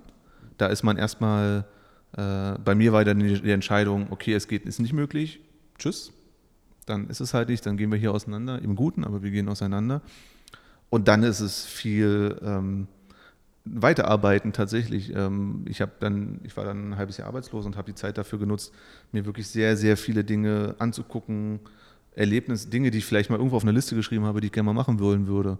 Ähm, sowas wie ein Teilnahme an einem Hindernislauf oder ich möchte gerne einen, einen, Kurs machen oder ich möchte gerne mal einfach wandern gehen. Das sind so Beispiele, die von mir, die ich gemacht habe. Ich habe diese Zeit wirklich nicht nur dafür genutzt, wirklich zu sagen, ich bewerbe mich, was auch immer, sondern ich benutze die Zeit auch für andere Dinge, um mich selbst auch mehr so irgendwie nochmal ein bisschen auszubreiten zu können in der Zeit, die, ich, die mir da gegeben ist. Und ähm, hatte mich dann zum Beispiel auch viel auf HR-Stellen beworben. Die haben meiner Meinung nach das hier nicht so richtig gesehen, wie ich denen denn weiterhelfen kann. Ey, machst doch, bist doch kein Personalkaufmann, bist, hast doch nicht HR irgendwie studiert, hast keine Wirtschaft studiert. Wie kannst du uns weiterhelfen? Wir nehmen lieber Leute, die, die fachlich uns fachlich geeignet erscheinen ob ich den hätte, ich bin der festen Überzeugung, ich bin eben auch froh, dass das Comspace auch offensichtlich der Meinung ist, dass ich helfen kann, äh, dass ich damals sehr wohl hätte helfen können mit den Sachen, die ich kann, mit die ich, die ich mitbringe. Das wurde damals eben nicht so richtig gesehen. Und ich empfehle eben allen Leuten, wenn, wenn, wenn der Ablehnung entgegenschlägt, dann ist das kein Grund, das, was man für sich gemerkt hat, was zu einem passt, das unbedingt zu verwerfen. Es braucht vielleicht ein bisschen Geduld, es braucht vielleicht eine Zwischenstation, aber es ist in dir drin und es wird passieren. Das ist eine sehr privilegierte Sicht, so. Also Dinge, es wird schon irgendwie am Ende gut werden. Aber das ist genau meine Erfahrung, die ich gemacht habe. Mhm. Und ich habe mich als Wendekind bezeichnet. Ich bin jetzt nicht jemand, der, der 30, 40 Jahre beim Unternehmen bleibt. Ja. Ähm, aber es ist trotzdem meine Erfahrung, dass, dass, dass, diese, diese, diese Haltung mich tatsächlich auch immer wieder einen Schritt weitergebracht hat und auch zum richtigen Unternehmen gebracht hat. Ja, das ist aber, glaube ich, auch etwas, was ich gerade in Ostwestfalen erstmal noch äh, rumsprechen muss. Also, dass so ein äh, lückenloser Lebenslauf, der sich am besten nur in einem Unternehmen äh, abspielt, etwas äh, weder für das Unternehmen noch für die einzelne Person sonderlich erstrebenswertes ist. Also ich war 2011 äh, für ein paar Wochen im Silicon Valley damals, so Silicon Valley Tourismus und habe da ganz krass in Gesprächen mit Leuten, sowohl von Startups als auch von Tech-Companies, die ja na, schon so wie Google oder Facebook schon sehr groß waren, mitgekriegt, dass das, was hier jetzt so langsam entsteht, da total selbstverständlich war und dass die Leute gesagt haben, ey, hier wirst du schon eher schief angeguckt. Also es war halt einer von Google, der sagte, hier wirst du eher schief angeguckt, wenn du nach zweieinhalb Jahren immer noch da bist und nicht entweder gegründet hast und ein Startup mal äh, ausprobiert hast äh, oder zumindest mal zu einem anderen Unternehmen gewechselt bist, weil das für alle dort in diesem Ökosystem von Vorteil ist. Und ähm, da sind natürlich Entwickler von Twitter abends mit Entwicklern von Facebook äh, eintrinken gegangen oder haben sich in der Mittagspause getroffen und haben sich auch gegenseitig geholfen. So, wie habt ihr die Datenbank-Problematik gelöst oder wie habt ihr das gemacht und so. Ne? Ich glaube, der wichtige Punkt ist, ist, ist der Austausch, also über Unternehmensgrenzen hinweg Austausch ja. zu pflegen. Ich glaube, diese Stationen wechseln, ähm, würde ich tatsächlich sagen, da hat es im Silicon Valley, was ich so, was meine Wahrnehmung ist, auch extreme Züge. Also was gewisse Kultur da herrscht, die schon irgendwie was wie Wegwerfkultur in gewisser Weise für mich hat.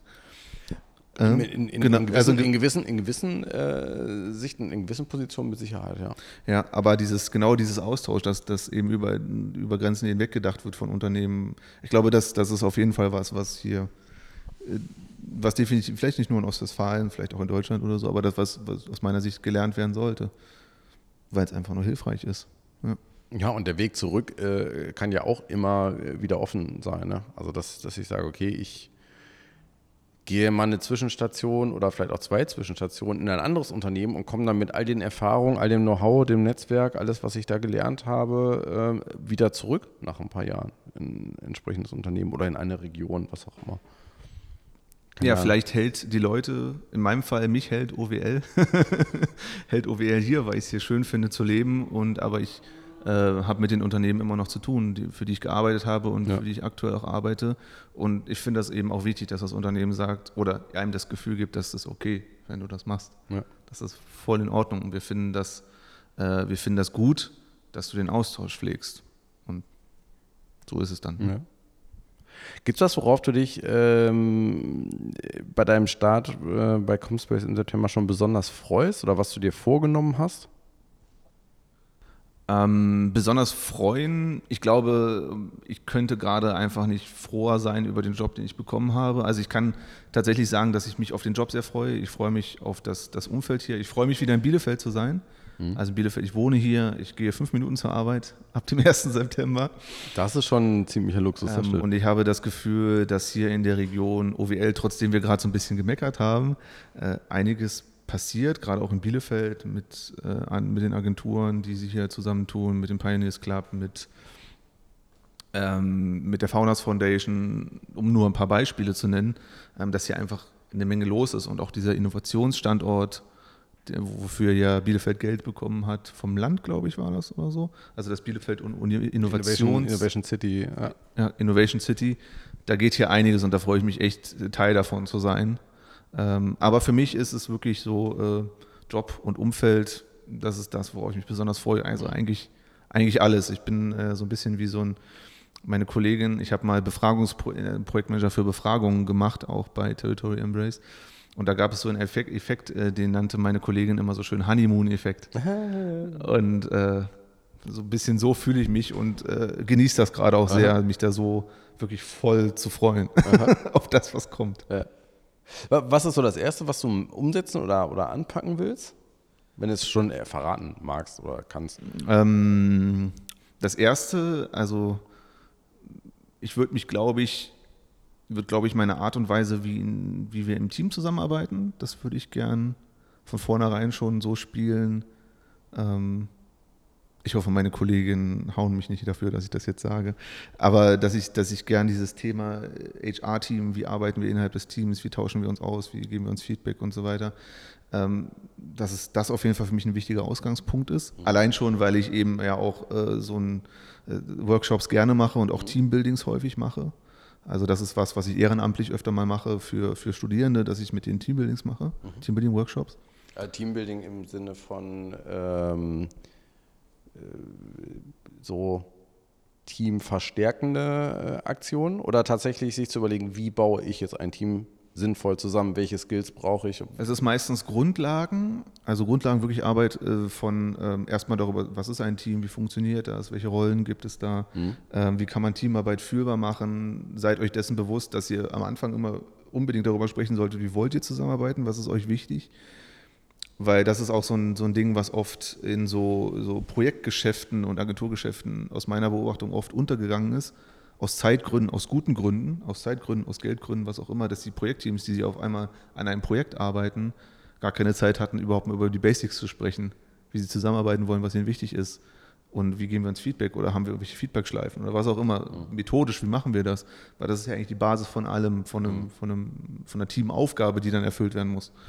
Ähm, genau, und das ist bei mir dann eben meistens die Grundlagen. So, und da würde ich gerne einiges besser machen, hier bei Comspace mit dem Team. Und ich glaube, da stoße ich bestimmt auf offene Ohren, dass wir es da, dass wir uns da nicht dahin bewegen, dass wir unsere, unsere nebeneinander herarbeiten. Das glaube ich nicht, dass das der Fall sein wird.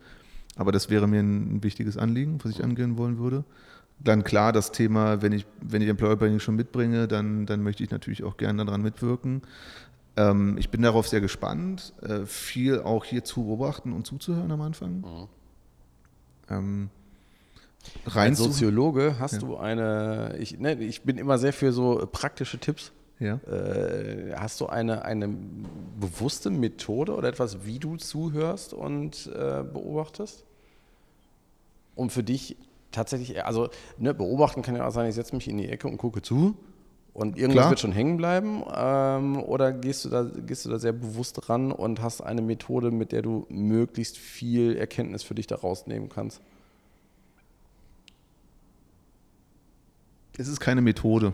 Ich finde, finde, das ist nichts, also Methode würde ja bedeuten, mache so und ähm, Äh, dann hast du verschiedene Bereiche, die du abklopfst und am Ende hast du das Ergebnis. Ich glaube, das ist tatsächlich, das ist wirklich, in der Soziologie würde man das wahrscheinlich hau hauptsächlich als teilnehmende Beobachtung bezeichnen. Ich gehe in einen Kontext rein, ich gehe in einen sozialen Zusammenhang rein, ich gehe in Comspace rein, guck mir die, äh, bin bei den Teams dabei, bin nicht so jemand, der dann wirklich auch als, als, als, als Kontroll, Kontrolleur oder als Beobachter wirklich so wahrgenommen hat, sondern es ist wirklich so dieses Alltägliche. Ne? Wie sprechen Leute miteinander? Ähm, was fällt mir auf von, im Umgang von Führungskräften mit, mit ihren Mitarbeiterinnen und Kollegen und auch umgekehrt, wie wird mit Führungskräften umgegangen? Wie drücken sie sich aus? Wie sind so Tagesabläufe, so grobe? Das sind alles so Dinge, so Informationen, die ich für mich einhole. Okay. Wirklich so gesamtsozialer Zusammenhang. So, und das Zuhören ist Fragen. So, Dinge hinterfragen. Das ist das, das Beste, was man machen kann, wenn man eine gewisse Vertrauensbasis natürlich hat. Äh, zu fragen, okay, äh, kurz mal, ich habe eine Frage, du hast das gerade da so und so besprochen oder das ist, das ist, der, ist gerade bei dem Kundengespräch oder so gelaufen.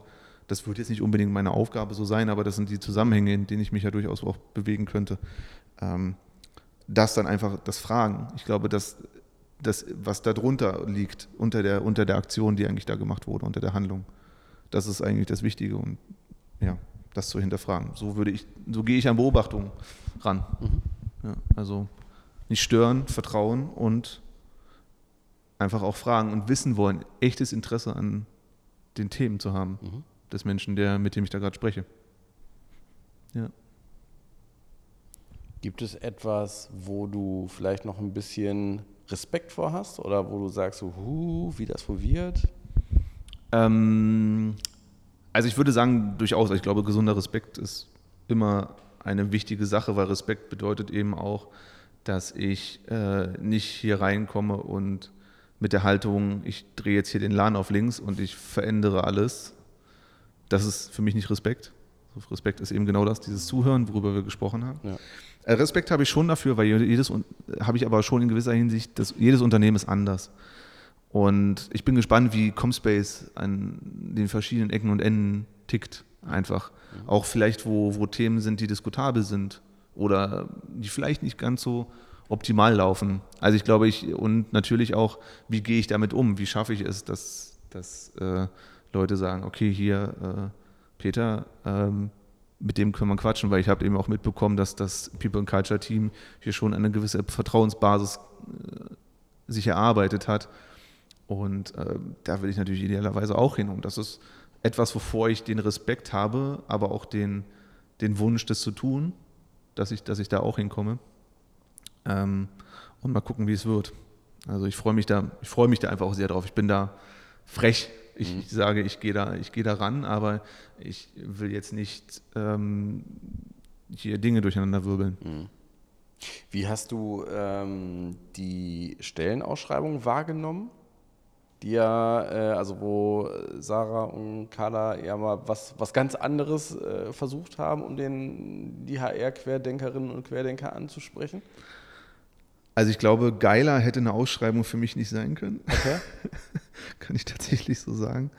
Die Aufgabe war ja, ich sollte oder die, die Leute, die sich bewerben sollen, eine Stellenanzeige in irgendeiner Form, also die, das, das Format war offen, gestalten, damit sie äh, die Person, die sich bewirbt, ansprechen. Also wie müsste Comspace, jetzt aus meiner Sicht beschrieben, wie müsste Comspace eine Stellenanzeige, eine Stellenanzeige machen oder eine Ausschreibung, damit ich mich angesprochen fühle.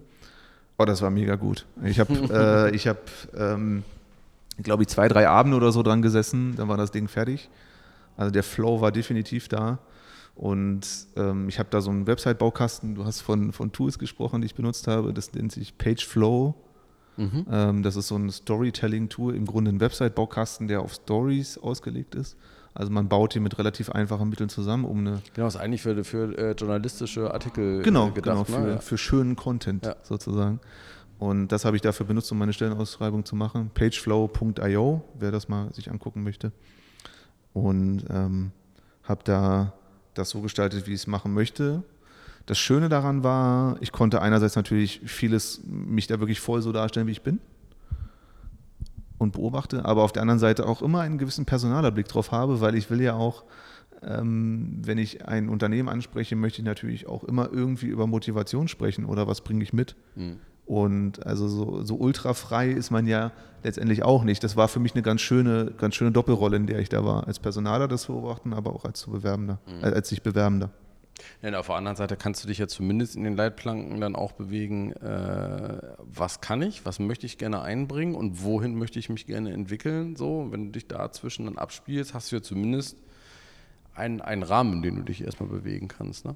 Ja, genau, genau. Also äh, die, die, die Struktur, also es, es, war wirklich so eine Mischung aus einer gewissen Struktur im Kopf, die es schon gab, aber auch genau diese Inhalte, die da drin stehen, das war genau meins. So, und da konnte ich eben auch mal Dinge auch anders machen, die man vielleicht in der normalen Bewerbung nicht so machen würde. Ja. Ähm, ich habe nämlich ähm, beim, ich habe einen Vertrag unterschrieben, deswegen kann ich das jetzt sagen. ähm, ähm, ich habe, bin tatsächlich beim Gehalt, was ja immer auch ein sehr, ich sag mal so, pikantes Thema ist. Mhm. Also bei der Gehaltsvorstellung ist tatsächlich so gemacht, dass ich gesagt habe, das ist das, was ich aktuell verdiene. Und ich würde mir eine Erhöhung wünschen. Mhm. Genau so. Mhm. Und das ist dann eben so eingetreten. Mhm. So, und äh, das hätte ich tatsächlich nicht bei jedem Unternehmen gemacht. Äh, aber bei Comspace hat das für mich gut funktioniert. Mhm.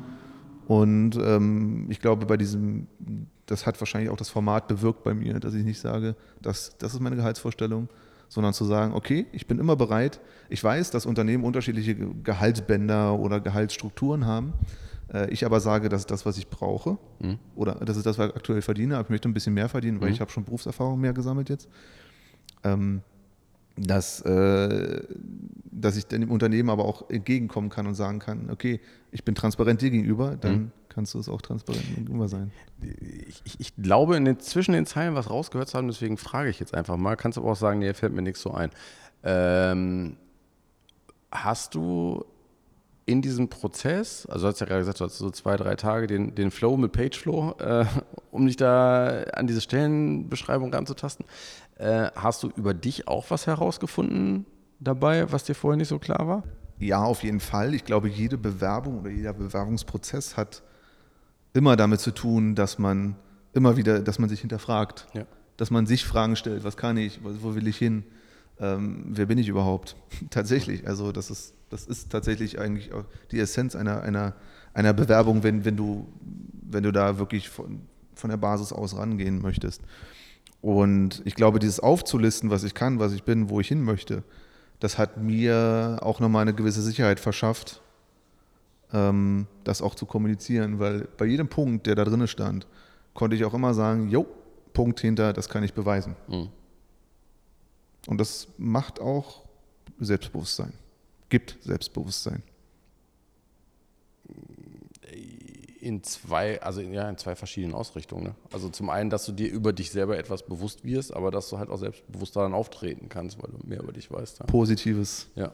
nach vorne kehrst. Ja. Womit wir als Menschen teilweise auch Probleme haben, uns so sehr gut darzustellen. Ich habe das gerade auch bei einer Freundin von mir, die sich auch gerade bewirbt und mhm. die berate ich so ein bisschen, oder sie hat mich gefragt, ob ich mir das mal anschauen kann. Und da haben wir eben auch das Thema, was kann sie denn überhaupt und, und wie kann man das auch positiv formulieren und auch wirklich so sagen, äh, ja, das bist du. Und ich mhm. kann ihr eben sagen, ja, das bist du. Mhm. Weil in so einem privaten Kontext kennt man sich ja durchaus mhm. ganz gut und kann über gewisse Dinge sprechen. Und, und sieht die mhm. und sagt ihr, jo, das bist du, schreib das da rein. Das werden die auch sehen. Mhm. Super cool, macht, voll, macht sehr viel Spaß. Kann ich mir vorstellen. Ja, oft merkt man das ja selber gar nicht. Ne? Oder äh, das ist äh, einem selber überhaupt nicht klar, was jetzt tatsächliche Stärken vielleicht sein könnten, wenn man das so als selbstverständlich hinnimmt und denkt, ja, aber dafür bezahlt mich ja keiner. Das finde ich ja selber cool, deswegen, oder ne, so bin ich halt. Äh, dafür kann ich mich ja nicht bezahlen lassen. Oder das kann ich ja nicht so in den Vordergrund stellen. Ja. Du hast neulich mal getwittert, äh, ich möchte mein Wissen im Bereich Teambuilding, Teamentwicklung, Workshops anreichern. Hat es ja kurz schon drüber gesprochen äh, und hat auf, auf Twitter nach Buch- und Webtipps und so gefragt. Ähm, jetzt von Tweet Power mal abgesehen, wie, wie lernst du Neues oder wie entwickelst du dich bewusst weiter? Ähm, Also äh, bewusst weiter, das ist auch eine gute Art und Weise, das zu fragen, weil äh, ich auch so einen unbewussten Teil daran sehe in Weiterentwicklung. Also der unbewusste Teil ist genau dieses Beobachten, wenn du, wenn du deine Umgebung beobachtest, wenn du achtsam und jetzt nicht im, im esoterischen Sinne achtsam gegenüber deiner Umwelt bist und Dinge wahrnimmst, für dich aufnimmst, hinterfragst, hast du ja prinzipiell erstmal ganz, ganz, ganz, ganz viele Quellen, aus denen du lernst. Ne? Das Menschen, das kann irgendwas, was an der Wand steht, das kann Social Media sein, das kann äh, ein Kollegengespräch sein, was auch immer. Mhm. Davon fließt einfach extrem viel bei mir rein. Deswegen ist meine Herausforderung bei der Weiterbildung tatsächlich, das irgendwie in einen, zu kanalisieren. Also für mich einen Weg zu finden, äh, die ganzen Eindrücke, die ich habe, auch mal vielleicht in einem Tagebuch oder was auch immer so mir zu notieren und wenn ich irgendwann mal Bock drauf habe und merke, das interessiert mich jetzt, dann steige ich da nochmal tiefer ein. Mhm. Das ist so ein Aspekt davon. Und der andere Aspekt ist äh, momentan aktuell Bücher. Also ich, ich glaube, ich habe auch mal, habe ich auch mal getwittert, dass es eigentlich kein schöneres Gefühl gibt, irgendwie in eine Bibliothek für mich zu gehen. Ich mag das, diese, diesen Flair und diesen, diese Aura einer Bibliothek, dieses ganze Wissen, was da in den, in den Regalen steht. Deshalb Bücher, ganz, ganz klassisch. Ähm, ich gucke mir auch gerne mal Videos an, äh, YouTube. Google ich einfach ein Thema, das mich gerade interessiert. gucke mir Dokumentationen an. Ja, das sind tatsächlich meine Quellen, also können sehr vielseitig sein. Und wenn mir dann ein Thema gefällt, dann vergrabe ich mich da einfach tiefer, weil ich einfach glaube, gerade im Bereich Weiterentwicklung braucht es wieder auch so eine gewisse gewissen Mut oder ein bisschen frech sein, das Selbstbewusstsein zu haben, ja, ich kann das lernen. Mhm. Vielleicht ist, vielleicht ist irgendwo eine Grenze, klar.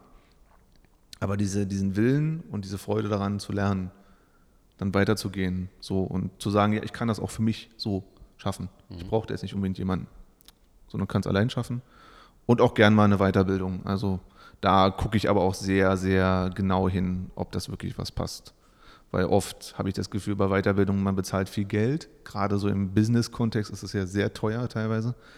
Und auch wenn du Marken kaufst, also bestimmte, bestimmte Marken, die am, die am Markt sind, keine Ahnung, systemisches Coaching oder so, mhm. ist auch eine gewisse Marke für sich.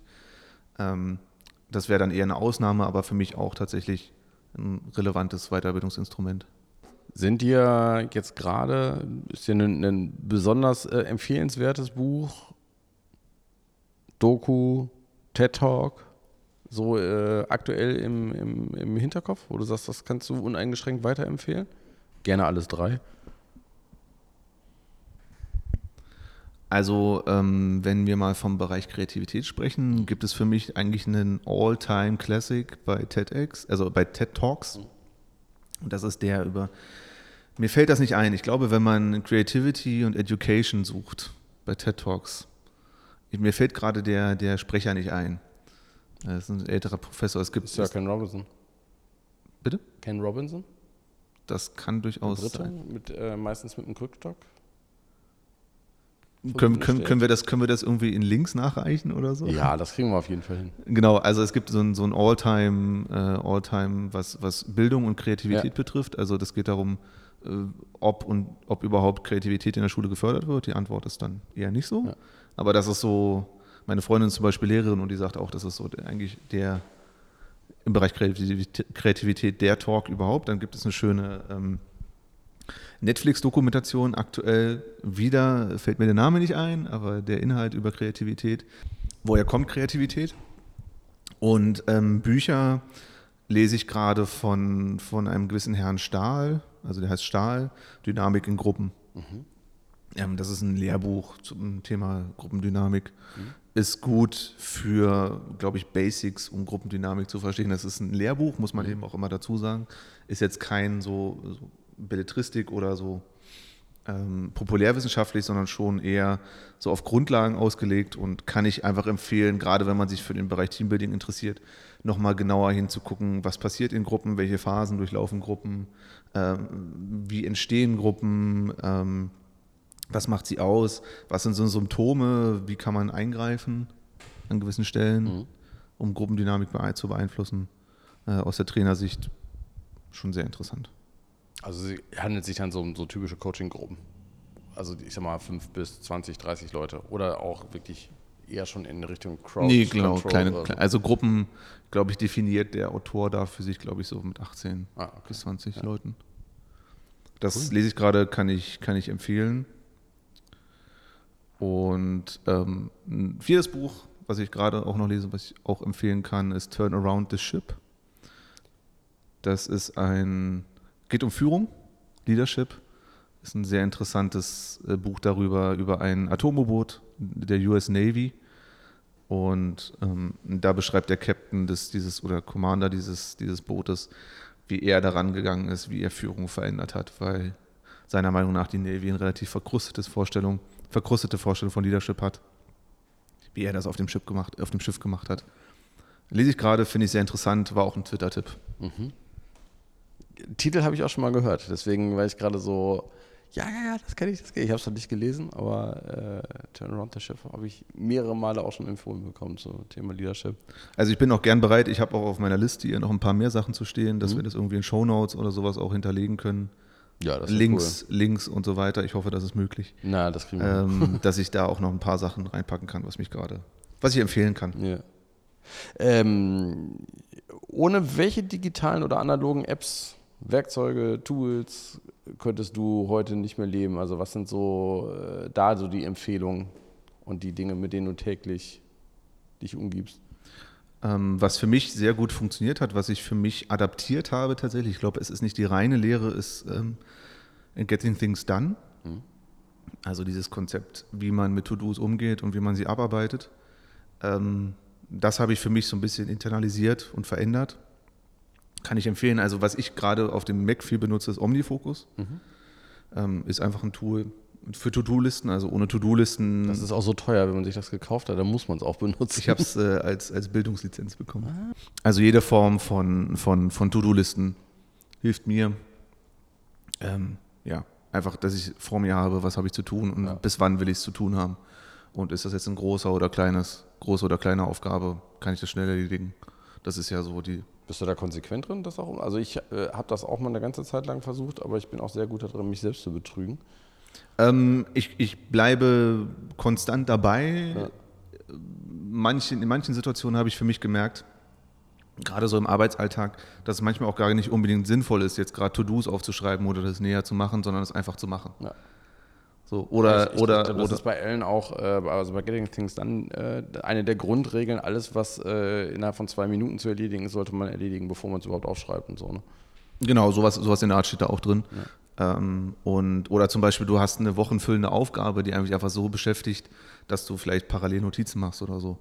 Und dafür brauchst du keine To-Dos. Ja. Unbedingt. Ja, habe ich gerade erwähnt, Notiztools. Aktuell ist es OneNote, weil wir auf, ähm, weil wir das Office-Paket benutzen bei uns. Ähm, könnte aber auch Evernote oder jedes andere Notiztool sein. Ähm, da ist meine große Herausforderung, dieses ganze Wissen oder die Eindrücke, die ich mir hole, auch irgendwie in eine gewisse Struktur zu bringen. Also das ist sowas, woran ich noch arbeite. Da bin ich noch nicht, meiner Meinung nach, könnte ich noch besser sein. Auch im Bereich Methoden für Workshops oder so kann ich mir es gut vorstellen, das auch aufzubereiten und besser aufzubereiten in meinen Notizen. Ich bin mittlerweile an dem Punkt angekommen, wo ich, äh, also ich habe neulich mal überlegt, Evernote nutze ich seit, ich glaube, seit es Evernote gibt. Ähm, dem wird ja immer wieder nachgesagt, dass sie so gut wie pleite sind. Und ähm, ich stehe momentan so ein bisschen vor der Herausforderung, okay, was mache ich mit meinen knapp fast 10.000 Evernote-Notizen? Und ähm, ich finde es, also wenn ich teilweise durchgucke, äh, einerseits ist es Eigenschämen und so, boah, was hast du da für einen Schwachsinn aufgeschrieben? Äh, aber der, der Großteil ist eher so, pff, warum hältst du das hier unterm Deckel? Ähm, du wolltest eh wieder mehr bloggen. Also, dem, ne, also ich äh, bereite mir gerade die Challenge vor, äh, quasi täglich wieder zu bloggen, äh, wie vor zehn Jahren und äh, zu sagen, statt es irgendwie nur in so eine Notiz-App reinzuschreiben, machst du es halt einfach öffentlich. Ich habe damals halt einfach die Erfahrung gemacht äh, übers Blog, je mehr ich da reingeschrieben habe, auch wenn es nur ganz kurze Beiträge, die meisten Leute denken ja, Bloggen bedeutet, ich muss irgendwie immer 38 DIN A4 Seiten, total toll überlegt und noch mit äh, 500 Links drin und Fußnoten. Äh, das Ganze wissenschaftlich, aber trotzdem mit Storytelling äh, und äh, mit ganz toller, toller Tonality, dass es auch alle verstehen zu schreiben. Oft reichen aber auch zwei, drei Absätze, um die Leute anzuziehen, die sich mit dem Thema selber beschäftigen, die dich einfach einen Schritt weiterbringen können. Oder denen du in dem Moment hilfst. Das ist auch sehr erfüllend, äh, dann zu merken, so, okay, da habe ich jetzt vielleicht mit meinen drei Gedanken jemanden einen kleinen Schritt weitergeholfen. Das ist für mich gerade sehr, sehr wertvoller Input. Also, weil ich glaube, ich habe meinen mein Blog jetzt auch gerade erst so richtig gestartet. Und ich glaube, das ist, das ist sehr hilfreich, das irgendwie dann auch, finde ich eine coole Idee, das dann aufzuschreiben, die Gedanken, die einem im Kopf schwirren, Bloggen, die also das, Themen. Das, das sage ich je, egal ob im persönlichen, äh, privaten Umfeld oder auch im Corporate-Umfeld, auch ein Corporate-Blog. Bloggen ist öffentliches Nachdenken. Es ist so, so. Man, man, man tut da Dinge rein, die einen beschäftigen und äh, schaut, was, darauf, was man für eine Resonanz erzeugt und was zurückkommt. Und es geht nicht immer nur darum, das Perfekte dahinzusstellen, was für alle Leute toll ist, sondern man kann auch einen Blog, Sarah habe ich das immer mal ähm, im, im Zusammenhang mit Open Space Sessions gesagt. Du musst nicht die perfekte Open Space oder Barcamp Session vorbereiten mit Präsentationen, Handout und noch drei Videos, die die Leute hinterher angucken können. Man kann auch eine Session machen, indem man sagt, ich habe keine Ahnung von dem Thema, ich will aber mehr darüber erfahren, wer kennt sich damit aus und kommt in die Session rein. Und das, ich sag mal sozusagen eher als, als so Magneten dahinzustellen und die Leute anzuziehen damit, äh, die dir selber weiterhelfen können. Es hört sich erstmal egoistisch an, aber es ist ja auch wertvoll dann für die Leute, die sich da auch für interessieren. Ne? Absolut. Also jetzt gerade so den, den, den ich, mir ist gerade der Gedanke gekommen, den Blogbeitrag als Session bei einem Open Space zu sehen, finde ich gerade irgendwie ganz cool. So als, als geistiges Bild vor Augen. So. Ist, ist, ist für mich fast das Gleiche. Nur ist das eine aufgeschrieben und online und das andere ist mit Menschen direkt zusammen. Aber so rein, rein inhaltlich oder von der Vorgehensweise her äh, kann es zumindest das Gleiche sein. Hm. Natürlich gibt es ja ganz viele andere Ausprägungen noch, aber so gedanklich ist das für mich irgendwie immer das, die gleiche Herangehensweise. Sehr gut, sehr gut. Also ja, also dieses Thema mit Notizen und so aufbereiten ja. ist auf jeden Fall meins. Äh, da benutze ich viel Feedly. Ja. Ist ein RSS-Reader, also wo ich ganz viele Listen pflege mit verschiedenen Themen, zu, äh, Blogs und Quellen einflüge, äh, die so im Web da draußen rumfleuchen, rumkeuchen und fleuchen. Fleuchen, oh, schweres Wort. Ähm, Feedly ist ein großartiges Tool, äh, nutze ich auch. Also tatsächlich habe ich mittlerweile zwei Feedly-Accounts, weil der eine irgendwann aus allen Nähten geplatzt ist und dann habe ich mir nochmal einen zweiten eingerichtet. Es war, es, es war einfacher, einfach nochmal ein paar hundert Feeds neu anzulegen, als die anderen paar tausend äh, durchzuhaken, was davon wirklich weg kann. Äh, was ich auch äh, für, für das Zusammenhalten von Kanälen empfehlen kann, ist äh, Buzzcooks. Also mhm. B, kennst du? B-A-Z-Q-U-X. Äh, der große Vorteil von Bestcooks ist, ähm, kostet irgendwie für ein Jahr 20 Dollar oder so. Ähm, man kann auch Facebook-Seiten wie Feeds da reinschmeißen und ich glaube sogar Facebook-Gruppen. Das heißt, um wertvolle Quellen auf Facebook zusammenzuhalten, äh, ist das sehr, sehr, sehr, sehr cool. Also zum Beispiel hier für die Region Unternehmen äh, oder, oder Startups und so zusammenzuhalten oder bestimmte Quellen, die kein eigenes Blog haben, die jetzt auch keine Pressemeldungen rausschreiben. Die interessanten Sachen stehen eh eher auf Facebook als in der Pressemitteilung. Hat sich das für mich echt als ein sehr wertvolles Tool rausgestellt. Cool, finde ich, find ich eine gute Idee. Muss ich mir auf jeden Fall merken definitiv. Das ist, glaube ich, auch 30 Tage oder so erstmal kostenlos. Ja, also dieses ganze Thema, woher beziehe ich meine Informationen, ist ja. ja bilden ja genau Feedly und das, was du beschrieben hast, ab. Ja. Äh, und was vielleicht der nächste Schritt bei Feedly ja auch wäre, das vielleicht auch kollabor kollaborativ zu machen. Geht doch schon, oder? Also das eben auch kollaborativ zu nutzen, ja, also nicht nur für mich selbst. Ja. Das äh, wäre vielleicht noch eine kleine, mal sehen, vielleicht mache ich es irgendwann mal. Auch so ein Team-Account ist ja schnell eingerichtet, glaube ich. Das wäre wirklich mal ganz wertvoll, ja. Genau, also Potenziale von Feedly nutzen. Ähm, was ich sonst sehr zu schätzen weiß, sind so, so ein Mindmapping-Tool, Xmind. Mhm. Ähm, benutze ich für viele Dinge, wenn ich mir Ideen sammle, aber auch Struktur in Dinge schaffen möchte. Mhm. Das hilft mir sehr gut dabei. Ähm, also es, man darf beim Mindmapping nicht immer von, von Brainstorming ausgehen, so ich schreibe einfach mal ganz viele Dinge auf, sondern es ist eben auch Struktur und du kannst da ja auch Dinge markieren und auch farblich hervorheben und so weiter. Da kann man schon sich schon den Kopf darauf ausbreiten auf diesem, auf dem Tool. Finde ich sehr gut, macht mir sehr viel Spaß, das zu nutzen. Nutze ich leider noch nicht regelmäßig genug, aber ich weiß immer wieder, warum ich es nutze, wenn ich es nutze. Kann Xmind dann auch hinterher eine Text-Outline draus machen? Das, das finde ich immer sehr wertvoll. Ich weiß, ich glaube, Xmind kann das auch, dass man sich quasi die Mindmap als so eine Gliederung äh, auch nochmal ausgeben also es, kann. Es wird auf jeden Fall gegliedert. Es gibt auf jeden Fall eine alternative Übersicht, wo man es gegliedert sieht. Und ich glaube, die Dokumente, die man exportieren kann, müsste eigentlich auch dabei sein. Ja. Also für mich so, um mir Gedanken um ein Thema zu machen, Ideen zu sammeln, super. Ja, und ansonsten, worauf ich nicht verzichten kann, sind äh, alle anderen Tools, mit denen ich, mit denen ich, wo ich mit Kolleginnen und Kollegen zusammenarbeite. Jira, äh, Slack oder andere Chat-Tools. Wir benutzen jetzt zum Beispiel Microsoft Teams. Mhm. Ähm, ohne sowas könnte ich, glaube ich, nicht mehr. Das, das gehört für mich einfach dazu als Kommunikationskanal. Und äh, wenn wir jetzt von, von, von Workshops und, und so weiter ausgehen, ist es äh, vor allem, ich arbeite, mag gerne Flipcharts zu benutzen, ich mag Tafeln, also ganz, ganz uh, undigital. Äh, Moderationskarten mag ich gerne, Stifte, Klebezettel, Ja. ähm, die eben bei Workshops einzusetzen, unverzichtbar für mich. Da Und- ist mir auch noch keine, also ich habe mal äh, das, dieses Google Board, also quasi so eine, so eine, der ist es da, ich deute gerade mit dem Kopf auf so eine Glotze, die hinten, äh, eine sehr große, die hier im, im Raum steht.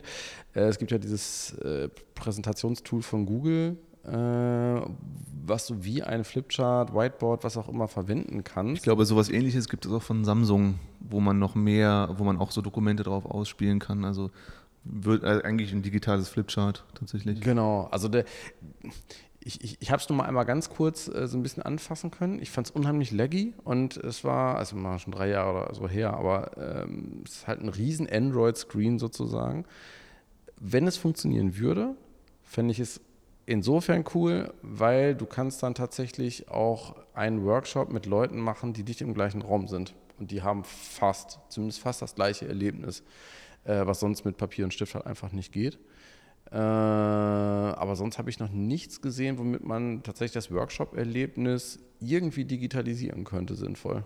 Also, Also ich glaube, ich hätte mega Bock auf so einen digitalen Workshop mit Mitteln, die ich sonst analog nur benutze. Sehe ich aber aktuell auch noch nicht. Aber es wäre mega cool, also äh, keine Ahnung, solche Tische zu haben oder so. ja. Auf jeden Fall, aber das, ich weiß noch nicht, ob es da irgendwas Gangbares aktuell schon gibt. Also au- außer dem Google-Ding kenne ich jetzt noch nichts, aber das ist noch ein bisschen lahm. Genau, und, und pff, ja, ansonsten mein, mein Methodenkoffer, wie ich sage. Ne? Also, wo ich alles sammle, was ich an Spielen, ja, ich bin ein Freund von Spielen in Workshops, gebe ich, schon mal- gebe ich schon mal zu. Aber ich zwinge Leuten natürlich nichts auf. Ähm, aber Übungen, Methoden, einfach, man, die man in den Workshop einbaut, da sammle ich so viel an. Hm. Deswegen äh, nennt es, heißt es bei mir dann eben auch Methodenkoffer. Mhm. Den habe ich immer dabei und da, da ist eine Sammlung von ganz vielen Dingen drin. Mhm. Könnte besser aufbereitet sein, aber das ist, darauf würde ich nicht verzichten, auf das, was ich schon mal gemacht habe. Nee, das ist ja auch lebend, also das entwickelt sich dann ja auch irgendwie organisch weiter. Ne? Im HR-Bereich hast du da auch noch äh, etwas, womit du besonders, besonders gut oder besonders gerne arbeitest? Da ich das ja bisher noch nie so wirklich aus einer HR-Abteilung beobachten konnte, Ja. Ähm, kann ich ja jetzt nichts unbedingt mit, mit, mit Tools sagen. Ähm, ich weiß, dass hier bei Comspace äh, Jira äh, für Dinge benutzt wird, zum Beispiel für- für einen Recruiting-Prozess oder Weiterentwicklung, äh, Weiterbildung. Ähm, das Das, finde ist ich auch noch relativ neu. Also das, äh, es gab halt vorher ein, ein selbstentwickeltes äh, Tool dafür. Ähm, das hat dann aber irgendwann, sag mal, nach äh, zehn Jahren oder wie lange das da war, dann auch nicht mehr weiterentwickelt werden konnte, ähm, hat das dann die Anforderungen nicht mehr erfüllt. Und anstatt sich, also ich, ich weiß, äh, Sarah, Sarah, die beiden Sarahs damals noch und Carla haben sich eine Menge Tools angeschaut. Mm, Und irgendwann kamen wir auch mal im Gespräch quasi drauf, ähm, dass wir sagten, Mensch, eigentlich kann man ja wieder was Eigenes bauen, aber es muss ja nicht komplett von Grund auf sein. Wir können auch mal ein Tool nehmen, was schon da ist und das einfach umbiegen. Und da bot sich dann das Jira halt an. Womit ja alle Entwickler auch arbeiten. Richtig. Ne? Also äh, unheimlich viel Know-how im Unternehmen, aber man muss das Rad ja auch nicht neu erfinden, sondern kann den Karren, den man da stehen hat, ja einfach in eine andere Richtung ziehen.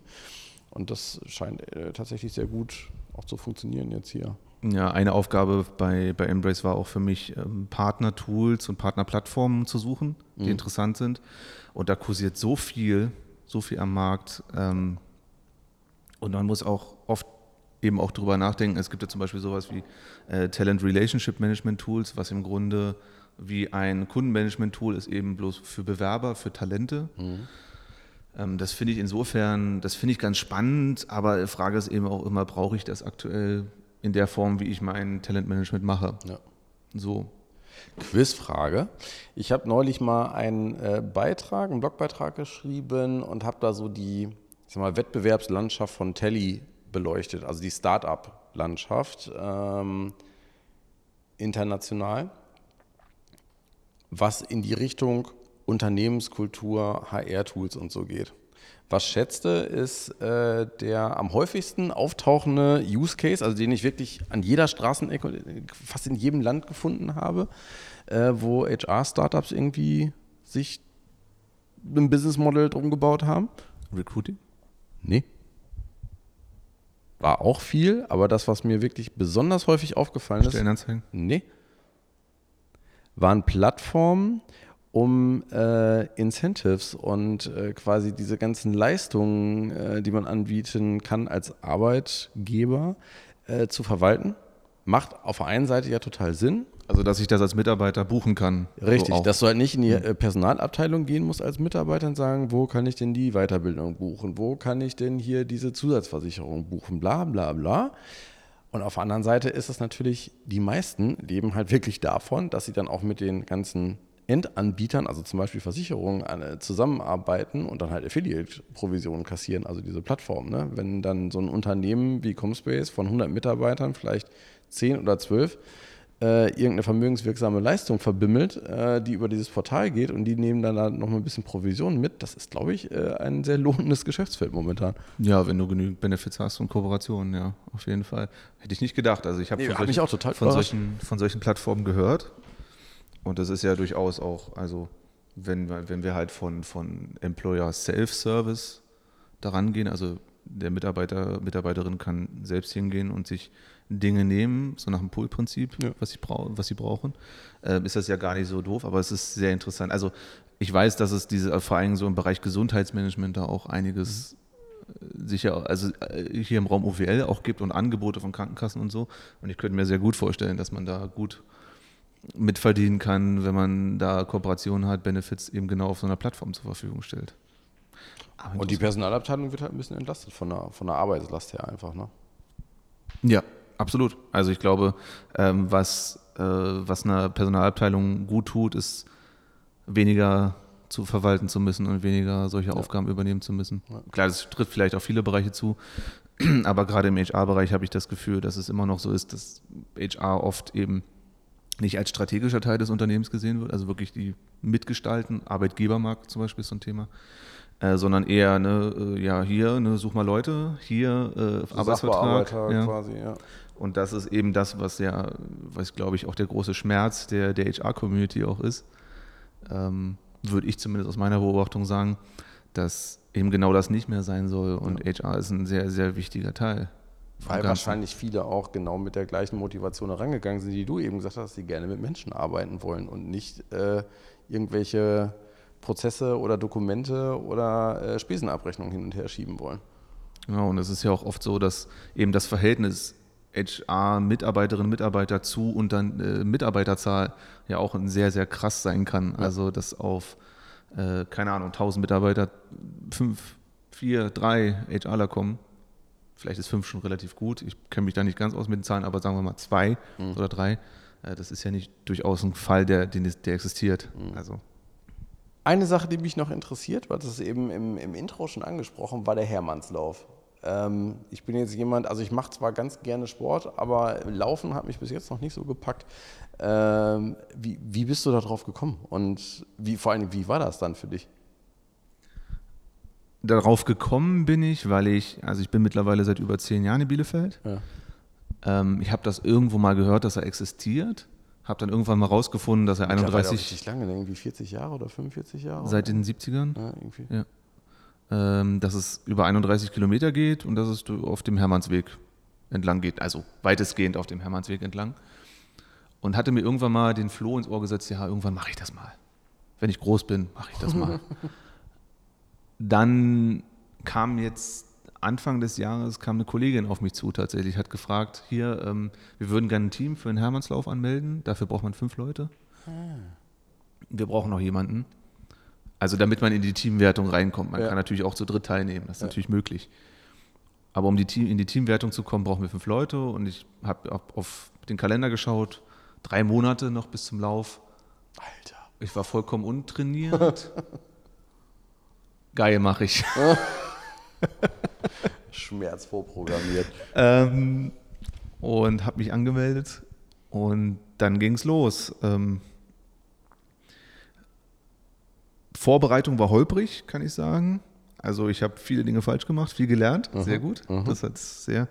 Also äh, ich habe viele Dinge am Laufen schätzen gelernt, habe aber auch gelernt, dass Laufen jeden Tag oder jedes Mal, wenn du läufst, immer wieder eine Überwindung ist.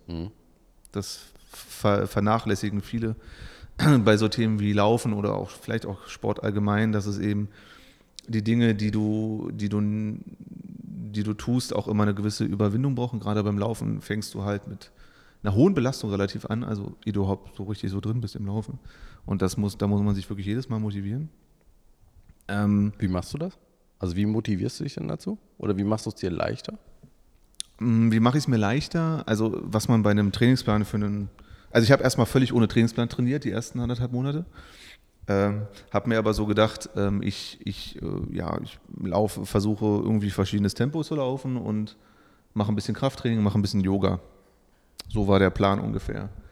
Ähm, ich glaube, was, was, was mir dabei geholfen hat, wirklich dann auch zu sagen, ich muss jetzt laufen, ist die Struktur da drin. Also das klingt vielleicht ein bisschen, bisschen abwegig, aber wenn ich weiß, dass ich, dass ich äh, bestimmte Dinge in dieser Woche noch machen muss, dann, dann hilft mir das tatsächlich. Also jetzt, das, ich muss eben gewisse Dinge abreißen. Also ich habe eine Perspektive. Also die Struktur auch, also nicht nur die Struktur für diese Woche zu haben, sondern auch zu wissen, diese einzelnen Dinge bauen jetzt aufeinander auf und ich muss das jetzt machen, um dann weiterzukommen. Genau, genau. Also äh, so, so, so ein Trainingsplan ist, ist so aufgebaut, dass du am Ende der Woche immer einen langen Lauf hast, also wo, wo du wirklich sehr viele Kilometer abreißt, aber innerhalb der Woche immer sehr viele kleine Einheiten hast. Also du läufst relativ viel, sollst aber natürlich auch Krafttraining machen. Yoga hat mir sehr geholfen, zum Beispiel. Krass, wie passt Yoga und Laufen zusammen? Yoga ist, ist von der Belastung her, also erstmal tut Yoga mir sehr gut. Also dieses, dieses, ähm, ich fühle mich danach immer sehr gut. Ähm, und andererseits ist Yoga auch einfach Kräftigung, Grundkräftigung, Beweglichkeit, die du beim Laufen ja, das ist ja eine relativ, ähm, naja, sag ich mal, gleichförmige Bewegung schaffst du einfach einen Ausgleich zu diesen Bewegungen, die du machst, ganz, ganz platt gesagt. Und auch mental hilft das einfach weiter, also sich zu entspannen tatsächlich. Und wie ich mich dann auch immer motiviert habe, meine Freundin hat das durchaus für mich übernommen, hat gesagt, tu es jetzt. ähm, und ich habe, ich habe ja gesagt, dass meine Vorbereitung holprig war. Es gab auch Momente, wo, ich, äh, wo die Motivation nicht gesiegt hat oder die Motivation zu laufen nicht gesiegt hat. Und letztendlich ist es, glaube ich, dieses Ziel. Du hast du bist noch nie in deinem Leben 31 Kilometer gelaufen. Du bist noch nie, ich bin am Ende so drei Stunden 22 gelaufen, habe ich gebraucht. Du bist noch nie drei Stunden 22 in deinem Leben gelaufen. Du mhm. bist noch nicht mal zwei Stunden gelaufen in deinem Leben. Und dieser bloße Respekt vor diesem Ganzen, was da passieren kann und was vor dir liegt, dieses Ziel hat, glaube ich, auch immer dazu beigetragen, dass ich dann gesagt habe, okay, jetzt muss ich laufen, weil du kommst völlig aus dem Tritt. Du hast einen riesen Lauf vor dir. Das ist, hast du noch nie gemacht. Ich glaube, das, das hat auch viel zur Motivation beigetragen. Ja, und äh, letztendlich ähm, kann ich sagen, äh, trotz holpriger Vorbereitung, dann später mit Trainingsplan auch, ich habe mir ein Buch gekauft, mhm. ähm, hat mir sehr, sehr geholfen. Also die vielen Aspekte des Laufens, wie viele Aspekte in so ein Lauftraining einfließen. Also das ist nicht nur Geschwindigkeit, das ist vielleicht auch ähm, ähm Bergläufe zu machen, verschiedene Straten von Strecken zu laufen, ähm, verschiedene Tempo. Also da gibt es fünf, sechs verschiedene Tempovariationen, die du in so einen Trainingsplan einbauen kannst. Und auch dieses Thema langsam laufen, das kann ich allen nur empfehlen, die überhaupt anfangen mit dem Laufen. Fangt da wirklich langsam an. Es ist, mag zwar irgendwie komisch klingen, weil man fühlt sich irgendwie, als ob man gleich von Rentnern überholt werden würde beim Laufen. Ähm, aber das ist sehr wichtig, so, um damit überhaupt erstmal anzufangen und sich eben auch auf ein gewisses Tempo einschießen zu können. Und dann kann man später immer noch mit, mit verschiedenen Laufeinheiten äh, erhöhen, das Tempo. Das mhm. kommt dann eben mit der Zeit. Ähm, ja, und dann stand ich da äh, Ende April auf, äh, beim Hermannsdenkmal am Start. Und äh, ich hatte mega Respekt. Ich konnte die Nacht davor kaum schlafen. Ähm, kann ich mir vorstellen. Ich war den, den Samstag davor, also der Lauf ist an einem Sonntag. Am Samstag war ich kaum ansprechbar für mein Umfeld. Ähm, das war also ich musste auch Beine hochlegen und so, das war echt körperlich, wirklich. Da hat sich irgendwas in mir vorbereitet darauf, was da morgen kommt äh, und hatte tierisch zurückgefahren. Und ähm, je näher der Lauf rückte, wurde es dann auch gut und dann war so der Höhepunkt erreicht, wo man dann am Start steht, die ersten Startgruppen loslaufen ähm, und du dann in der Menge da stehst und dann einfach, einfach losläufst. Und dann war das am Ende tatsächlich, was ich sagen kann, ich laufe nächstes Jahr wieder. Also es hat mir so viel Spaß gemacht Und es lief besser, als ich es dachte, trotz holpriger Vorbereitung, gefühlt holpriger Vorbereitung. Ich war schneller, als ich es mir vorgenommen hatte. Ähm, und äh, war einfach ein super Erlebnis. Und der Hermannslauf an sich ist irgendwie, der hat einen Prestige hier tatsächlich in, in, in OWL, weil ich gemerkt habe, egal mit wem ich spreche, alle kannten jemanden, der da schon mitgelaufen ist oder sind selber mitgelaufen. Das heißt, der Support von Menschen um dich herum, wenn du das erzählst, dann sagen, boah, krass, du willst da mitlaufen? Mhm. Toi, toi, toi. Auch am Abend davor haben mir noch Leute geschrieben und gesagt, ey, das, ich wünsche dir alles, nur das Beste für den Lauf und auch danach Glückwünsche von, aus Ecken, wo ich es niemals erwartet hätte, dass mir cool. Leute das sagen, hat schon gezeigt, so, dass, das ist ein Ding hier in OWL, ja. das zu machen. Und Leute wissen auch, was das für ein Ding ist. Weil man muss ja auch bedenken, es geht ja auch hoch und runter. Es ist ja nicht nur 31 Kilometer plattes Land, sondern immer hoch und runter. Wer den, wer den Toto kennt, der weiß das. Ähm, und ich glaube, das war so mein, eins meiner großen, großen Projekte 2019 und auch Ziele, das ist so Thema Zielerreichung äh, am Ende dann wirklich über die Ziellinie zu laufen und zu wissen und auch in der Rückbetrachtung, alter Verwalter, hm. du hast etwas gemacht, was du noch nie gemacht hast, Anstrengungen vorgenommen, die du noch nie irgendwie aufgewendet hast für irgendwas. Oder für irgendwas will ich es nicht sagen, aber Anstrengungen, die du noch nie für, einen, für so ein Ziel aufgewandt, in der Form aufgewendet hast, das war schon, war schon enorm. Und ich kann es eigentlich nur immer empfehlen, das mal wirklich zu versuchen. Bist du dann da dran geblieben beim Laufen? Oder ist das jetzt sozusagen, äh, nächstes Jahr mache ich wieder mit, aber fange dann halt vielleicht vier Monate vorher an, mich vorzubereiten? Also ich habe mir vorgenommen, jeden Monat einen Lauf irgendwo mitzulaufen, mhm. aber mit deutlich reduzierten Kilometern. Und ich laufe auch nicht mehr in der Frequenz, also in der Häufigkeit pro Woche, wie ich es gemacht habe. Jetzt ist es vielleicht ein bis zweimal, damals waren es dann vielleicht drei bis viermal Laufen oder drei bis viermal Training für den Lauf an sich. Das muss ja nicht nur Laufen sein. Also das habe ich schon zurückgefahren, aber ich laufe regelmäßig und ähm, nehme an, an, an Läufen teil, so 10, 20 Kilometer. Und habe zum Beispiel, das muss man immer auch sehen, äh, Laufen ist ja auch ein Auf und Ab. Ähm, hab, bin danach einen, einen, Halbmarathon, also 20 Kilometer mitgelaufen, den habe ich nicht geschafft. Krass. Ja, weil ich mich überschätzt habe. Aha. Zu schnell, oder? Zu schnell, es war sehr heiß. Ähm, und dann äh, war ich kurz vor der Besinnungslosigkeit und habe dann lieber aufgehört. Ja. Das ist, das ist auch Laufen. das, das, denkt man gar nicht. Lernt man ja auch gehört. durchaus was draus. Also ja, absolut. Ja. Da war ich zu leichtsinnig. Ja. Absolut zu leichtsinnig. Also da, den Respekt, den ich für den Hermann aufgebracht habe, hätte ich eigentlich auch da anlegen sollen. Cool. Das ist ein Learning. Ja. Naja, ich meine, wir haben ja auch, äh, ich weiß gar nicht, wie aktiv die noch ist, die äh, Telly Comspace Laufgruppe, also beziehungsweise die Comspace Laufgruppe, die durch Telly entstanden ist. Äh, vielleicht kannst du da ja auch fünf Leute zusammenkriegen äh, für, den nächsten, für das nächste Comspace-Team beim Hermannsdorf. Ich glaube, also Henning ist, meine ich, mitgelaufen. Ich weiß nicht, wer noch mitgelaufen ist beim letzten Hermann. Also alle, die das hören, ich bin auf jeden Fall am Start. Ja. ja. Cool. Letzte Frage. Ähm, gibt es außer dem Start bei Comspace und dem nächsten Hermann noch was, worauf du dich besonders freust, so in den nächsten zwölf Monaten? Ähm, ich habe es ja schon betont, eigentlich, wie, wie, wie, wie, wie sehr ich mich hier darauf freue. Also momentan bestimmt die Freude auf einen neuen Job und die ganzen Ideen so, die so im Kopf rumfleuchten, bestimmen jetzt schon. Das ist krasse Freude. Ähm, und ich hatte das vorhin eigentlich schon gesagt. Ich glaube, für mich ist das große Ding, in Bielefeld zu arbeiten. Mhm. Das kann ich nur immer wieder betonen. dass es irgendwie, ich habe das Gefühl, hier geht was und ich bin Teil davon und darauf freue ich mich vor allen Dingen auch in der langfristigen Perspektive. Und ansonsten äh, lasse ich eben auch, freue mich auf die, auf die Veränderungen, die anstehen und auf das, was mich in den, mir in den zwölf Monaten begegnen wird. Auch wenn ich es vielleicht jetzt noch nicht benennen kann. Also ich kann es einfach auch noch nicht benennen. Ja. Ähm, ich kann äh, den Tipp geben. Ja. Du kannst dich auf jeden Fall auf die Comspace Weihnachtsfeier freuen. Oh, die ja. sind immer legendär. Ja. Wird da auch getanzt? Da wird auch getanzt, aber niemand weiß vorher, wo es hingeht. Das ist halt immer, also es, äh, es, wird halt von hier losgegangen. Andi und ja damals Sarah, äh, Sarah J. und äh, jetzt Silvi und Andi wissen, vielleicht Tim noch, äh, wissen quasi, wo es überhaupt hingeht. Und das, das weiß jetzt tatsächlich keiner. Das wird jedes Jahr geheim gehalten. Und es kommen äh, auch immer ganz, ganz viele ehemalige und so noch mit dazu und äh, es äh, ist immer mega Party. Das klingt richtig gut. Vor allem das nicht zu wissen, wo es hingeht. Ja, also le letztes Jahr, doch letztes Jahr, äh, 2018, stimmt gar nicht, 2017. 2017 wussten wir es, weil klar war, dass es hier drin stattfindet. Und äh, ich meine, 2018 war schon wieder woanders. Also auf jeden Fall, was ich schon mal sagen kann, ist, ähm, ich äh, bin berühmt berüchtigt auf der Tanzfläche. Das kann ich, kann, ich, kann ich schon mal sagen. Es gibt auch andere Partys, wo ich nicht tanze, aber wenn ich, wenn ich tanze, meine, wenn meine Freundin das jetzt hört, wird sie die Augen verdrehen. aber äh, ich bin da auf jeden Fall mit am Start, wenn es auf die Tanzfläche geht. Ja, cool. Ja, das wird ein großes Fest. Äh, wo können unsere Hörer jetzt noch äh, von dir mehr erfahren? Äh, also peterschmidt.info ist dein Blog, ne? Oder ist es .de mittlerweile auch?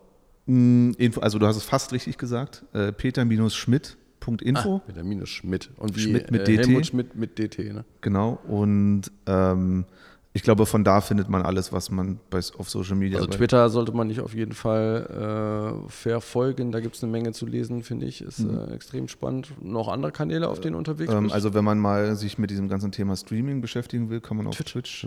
Twitch, vorbeischauen. Das ist Jazz- leider nicht sehr Story regelmäßig. Da, bin- da bin ich, habe ich ja gesagt, dass ich da eher zurückgefahren habe. Oder habe ich das vorhin überhaupt schon erzählt? Ja, ja. Okay, gut. ja, wir haben ein bisschen jetzt durcheinander gebracht, was wir sozusagen im Vorgespräch äh, schon hatten und was jetzt tatsächlich mit in die Aufnahme mit reingeflossen Genau, also äh, in, in, äh, auf Twitch kann man, kann man mir folgen und auf lange Sicht habe ich auch vor, ähm, meine berufliche Identität auch ein bisschen mit meiner Streamer-Identität auch zu vermischen, so für mich selbst. Ja. Das heißt, ähm, dass ich auch mal Livestreams über Nicht-Gaming-Themen machen möchte und äh, Da haben wir eben vorher drüber gesprochen, genau. Da Genau. bin ich aber auch schon sehr gespannt drauf. Da sind mir auch ein paar Ideen zugekommen. Genau, genau. Und ähm, also Ausgangspunkt meine Website. Da findet man Ja. alles über mich und kann von mir lesen und mit mir Kontakt aufnehmen. Oder Ähm, zu Comspace kommen. Hier kann man ja immer guten Kaffee kriegen und dann. Ja, oder alle herzlich eingeladen, dann ab 1.9., wenn ich auch da bin, von mir. Cool, vielen, vielen Dank. Lange Sicht ist ein schönes Stichwort. Das ist auf jeden Fall der längste Podcast, den wir bis jetzt äh, bei Digital bei der Arbeit gemacht haben. Ich bin, ich bin ein bisschen stolz, darf ich das sein? Ja, da hast du. Das ist, Wir, äh, hat wir mir haben sehr, fast die Zwei-Stunden-Marke geknackt. wow, hat mir sehr, sehr viel Spaß gemacht. Ich glaube, wir hätten auch noch, Mir auch, hat sich nicht so lange angefühlt. wenn du noch mehr Fragen gestellt hättest, hätte ich, glaube ich, auch, äh, äh, auch noch, gern noch mehr beantwortet. Ähm, ja, und das war mein erster Podcast überhaupt. Also Cool. Podcast an sich, Ja. so Tonaufnahmen ja schon mal, aber Podcast an sich im Gespräch, Interview. Ähm, auf jeden Fall auch ein Format, das ich im Auge behalten werde. Hat auf jeden Fall Bock gemacht und äh, ja, wir können dann ja, wenn du erstmal hier angekommen bist, äh, für Oktober, November mal anpeilen. Dann äh, kannst du mal deine direkten Erfahrungen und so wiedergeben. Was, was, was bisher geschah, sozusagen. Was bisher geschah, ja. Wir haben damals darüber gesprochen. Erzähl doch mal, was jetzt passiert Genau, ist. genau, Sehr gut, genau. freut mich. Hoffentlich kommt die Schauseite da nicht zu stark. so. Der Mensch ist ja der gleiche. Richtig, richtig, richtig. Ja, oh, andersrum, andersrum ja genauso. Ne? Hoffentlich äh, sind die Erwartungen dann äh, so erfüllt, die ja wahrscheinlich ziemlich hochgelegt sind. Ich bin gespannt. Ich glaube, sie sind in vielerlei Hinsicht valide, so, aber auch nicht überhöht. Und Freude muss man genießen. Erstmal schönen Urlaub, dann guten Start bei Comspace und äh, ja, bis bald. Ja, vielen, vielen Dank. Danke dir, Peter. Ciao. Ciao. Vielen Dank fürs Zuhören. Alle Shownotes findet ihr hier in den Notizen in der Beschreibung zum Podcast oder unter blog.comspace.de. Dort könnt ihr auch mehr über Comspace an sich erfahren und natürlich auch unter www.comspace.de im Social Network eures Vertrauens unter dem Accountnamen Comspace, Instagram, Twitter, Facebook, wo ihr wollt.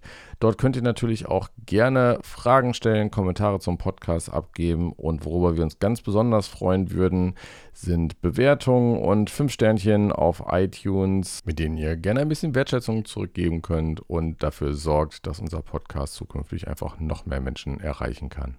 Wir freuen uns über jedes Feedback, über jeden Kanal. Bis bald, euer Alex von Digital Bayer Arbeit, dem Comspace Podcast.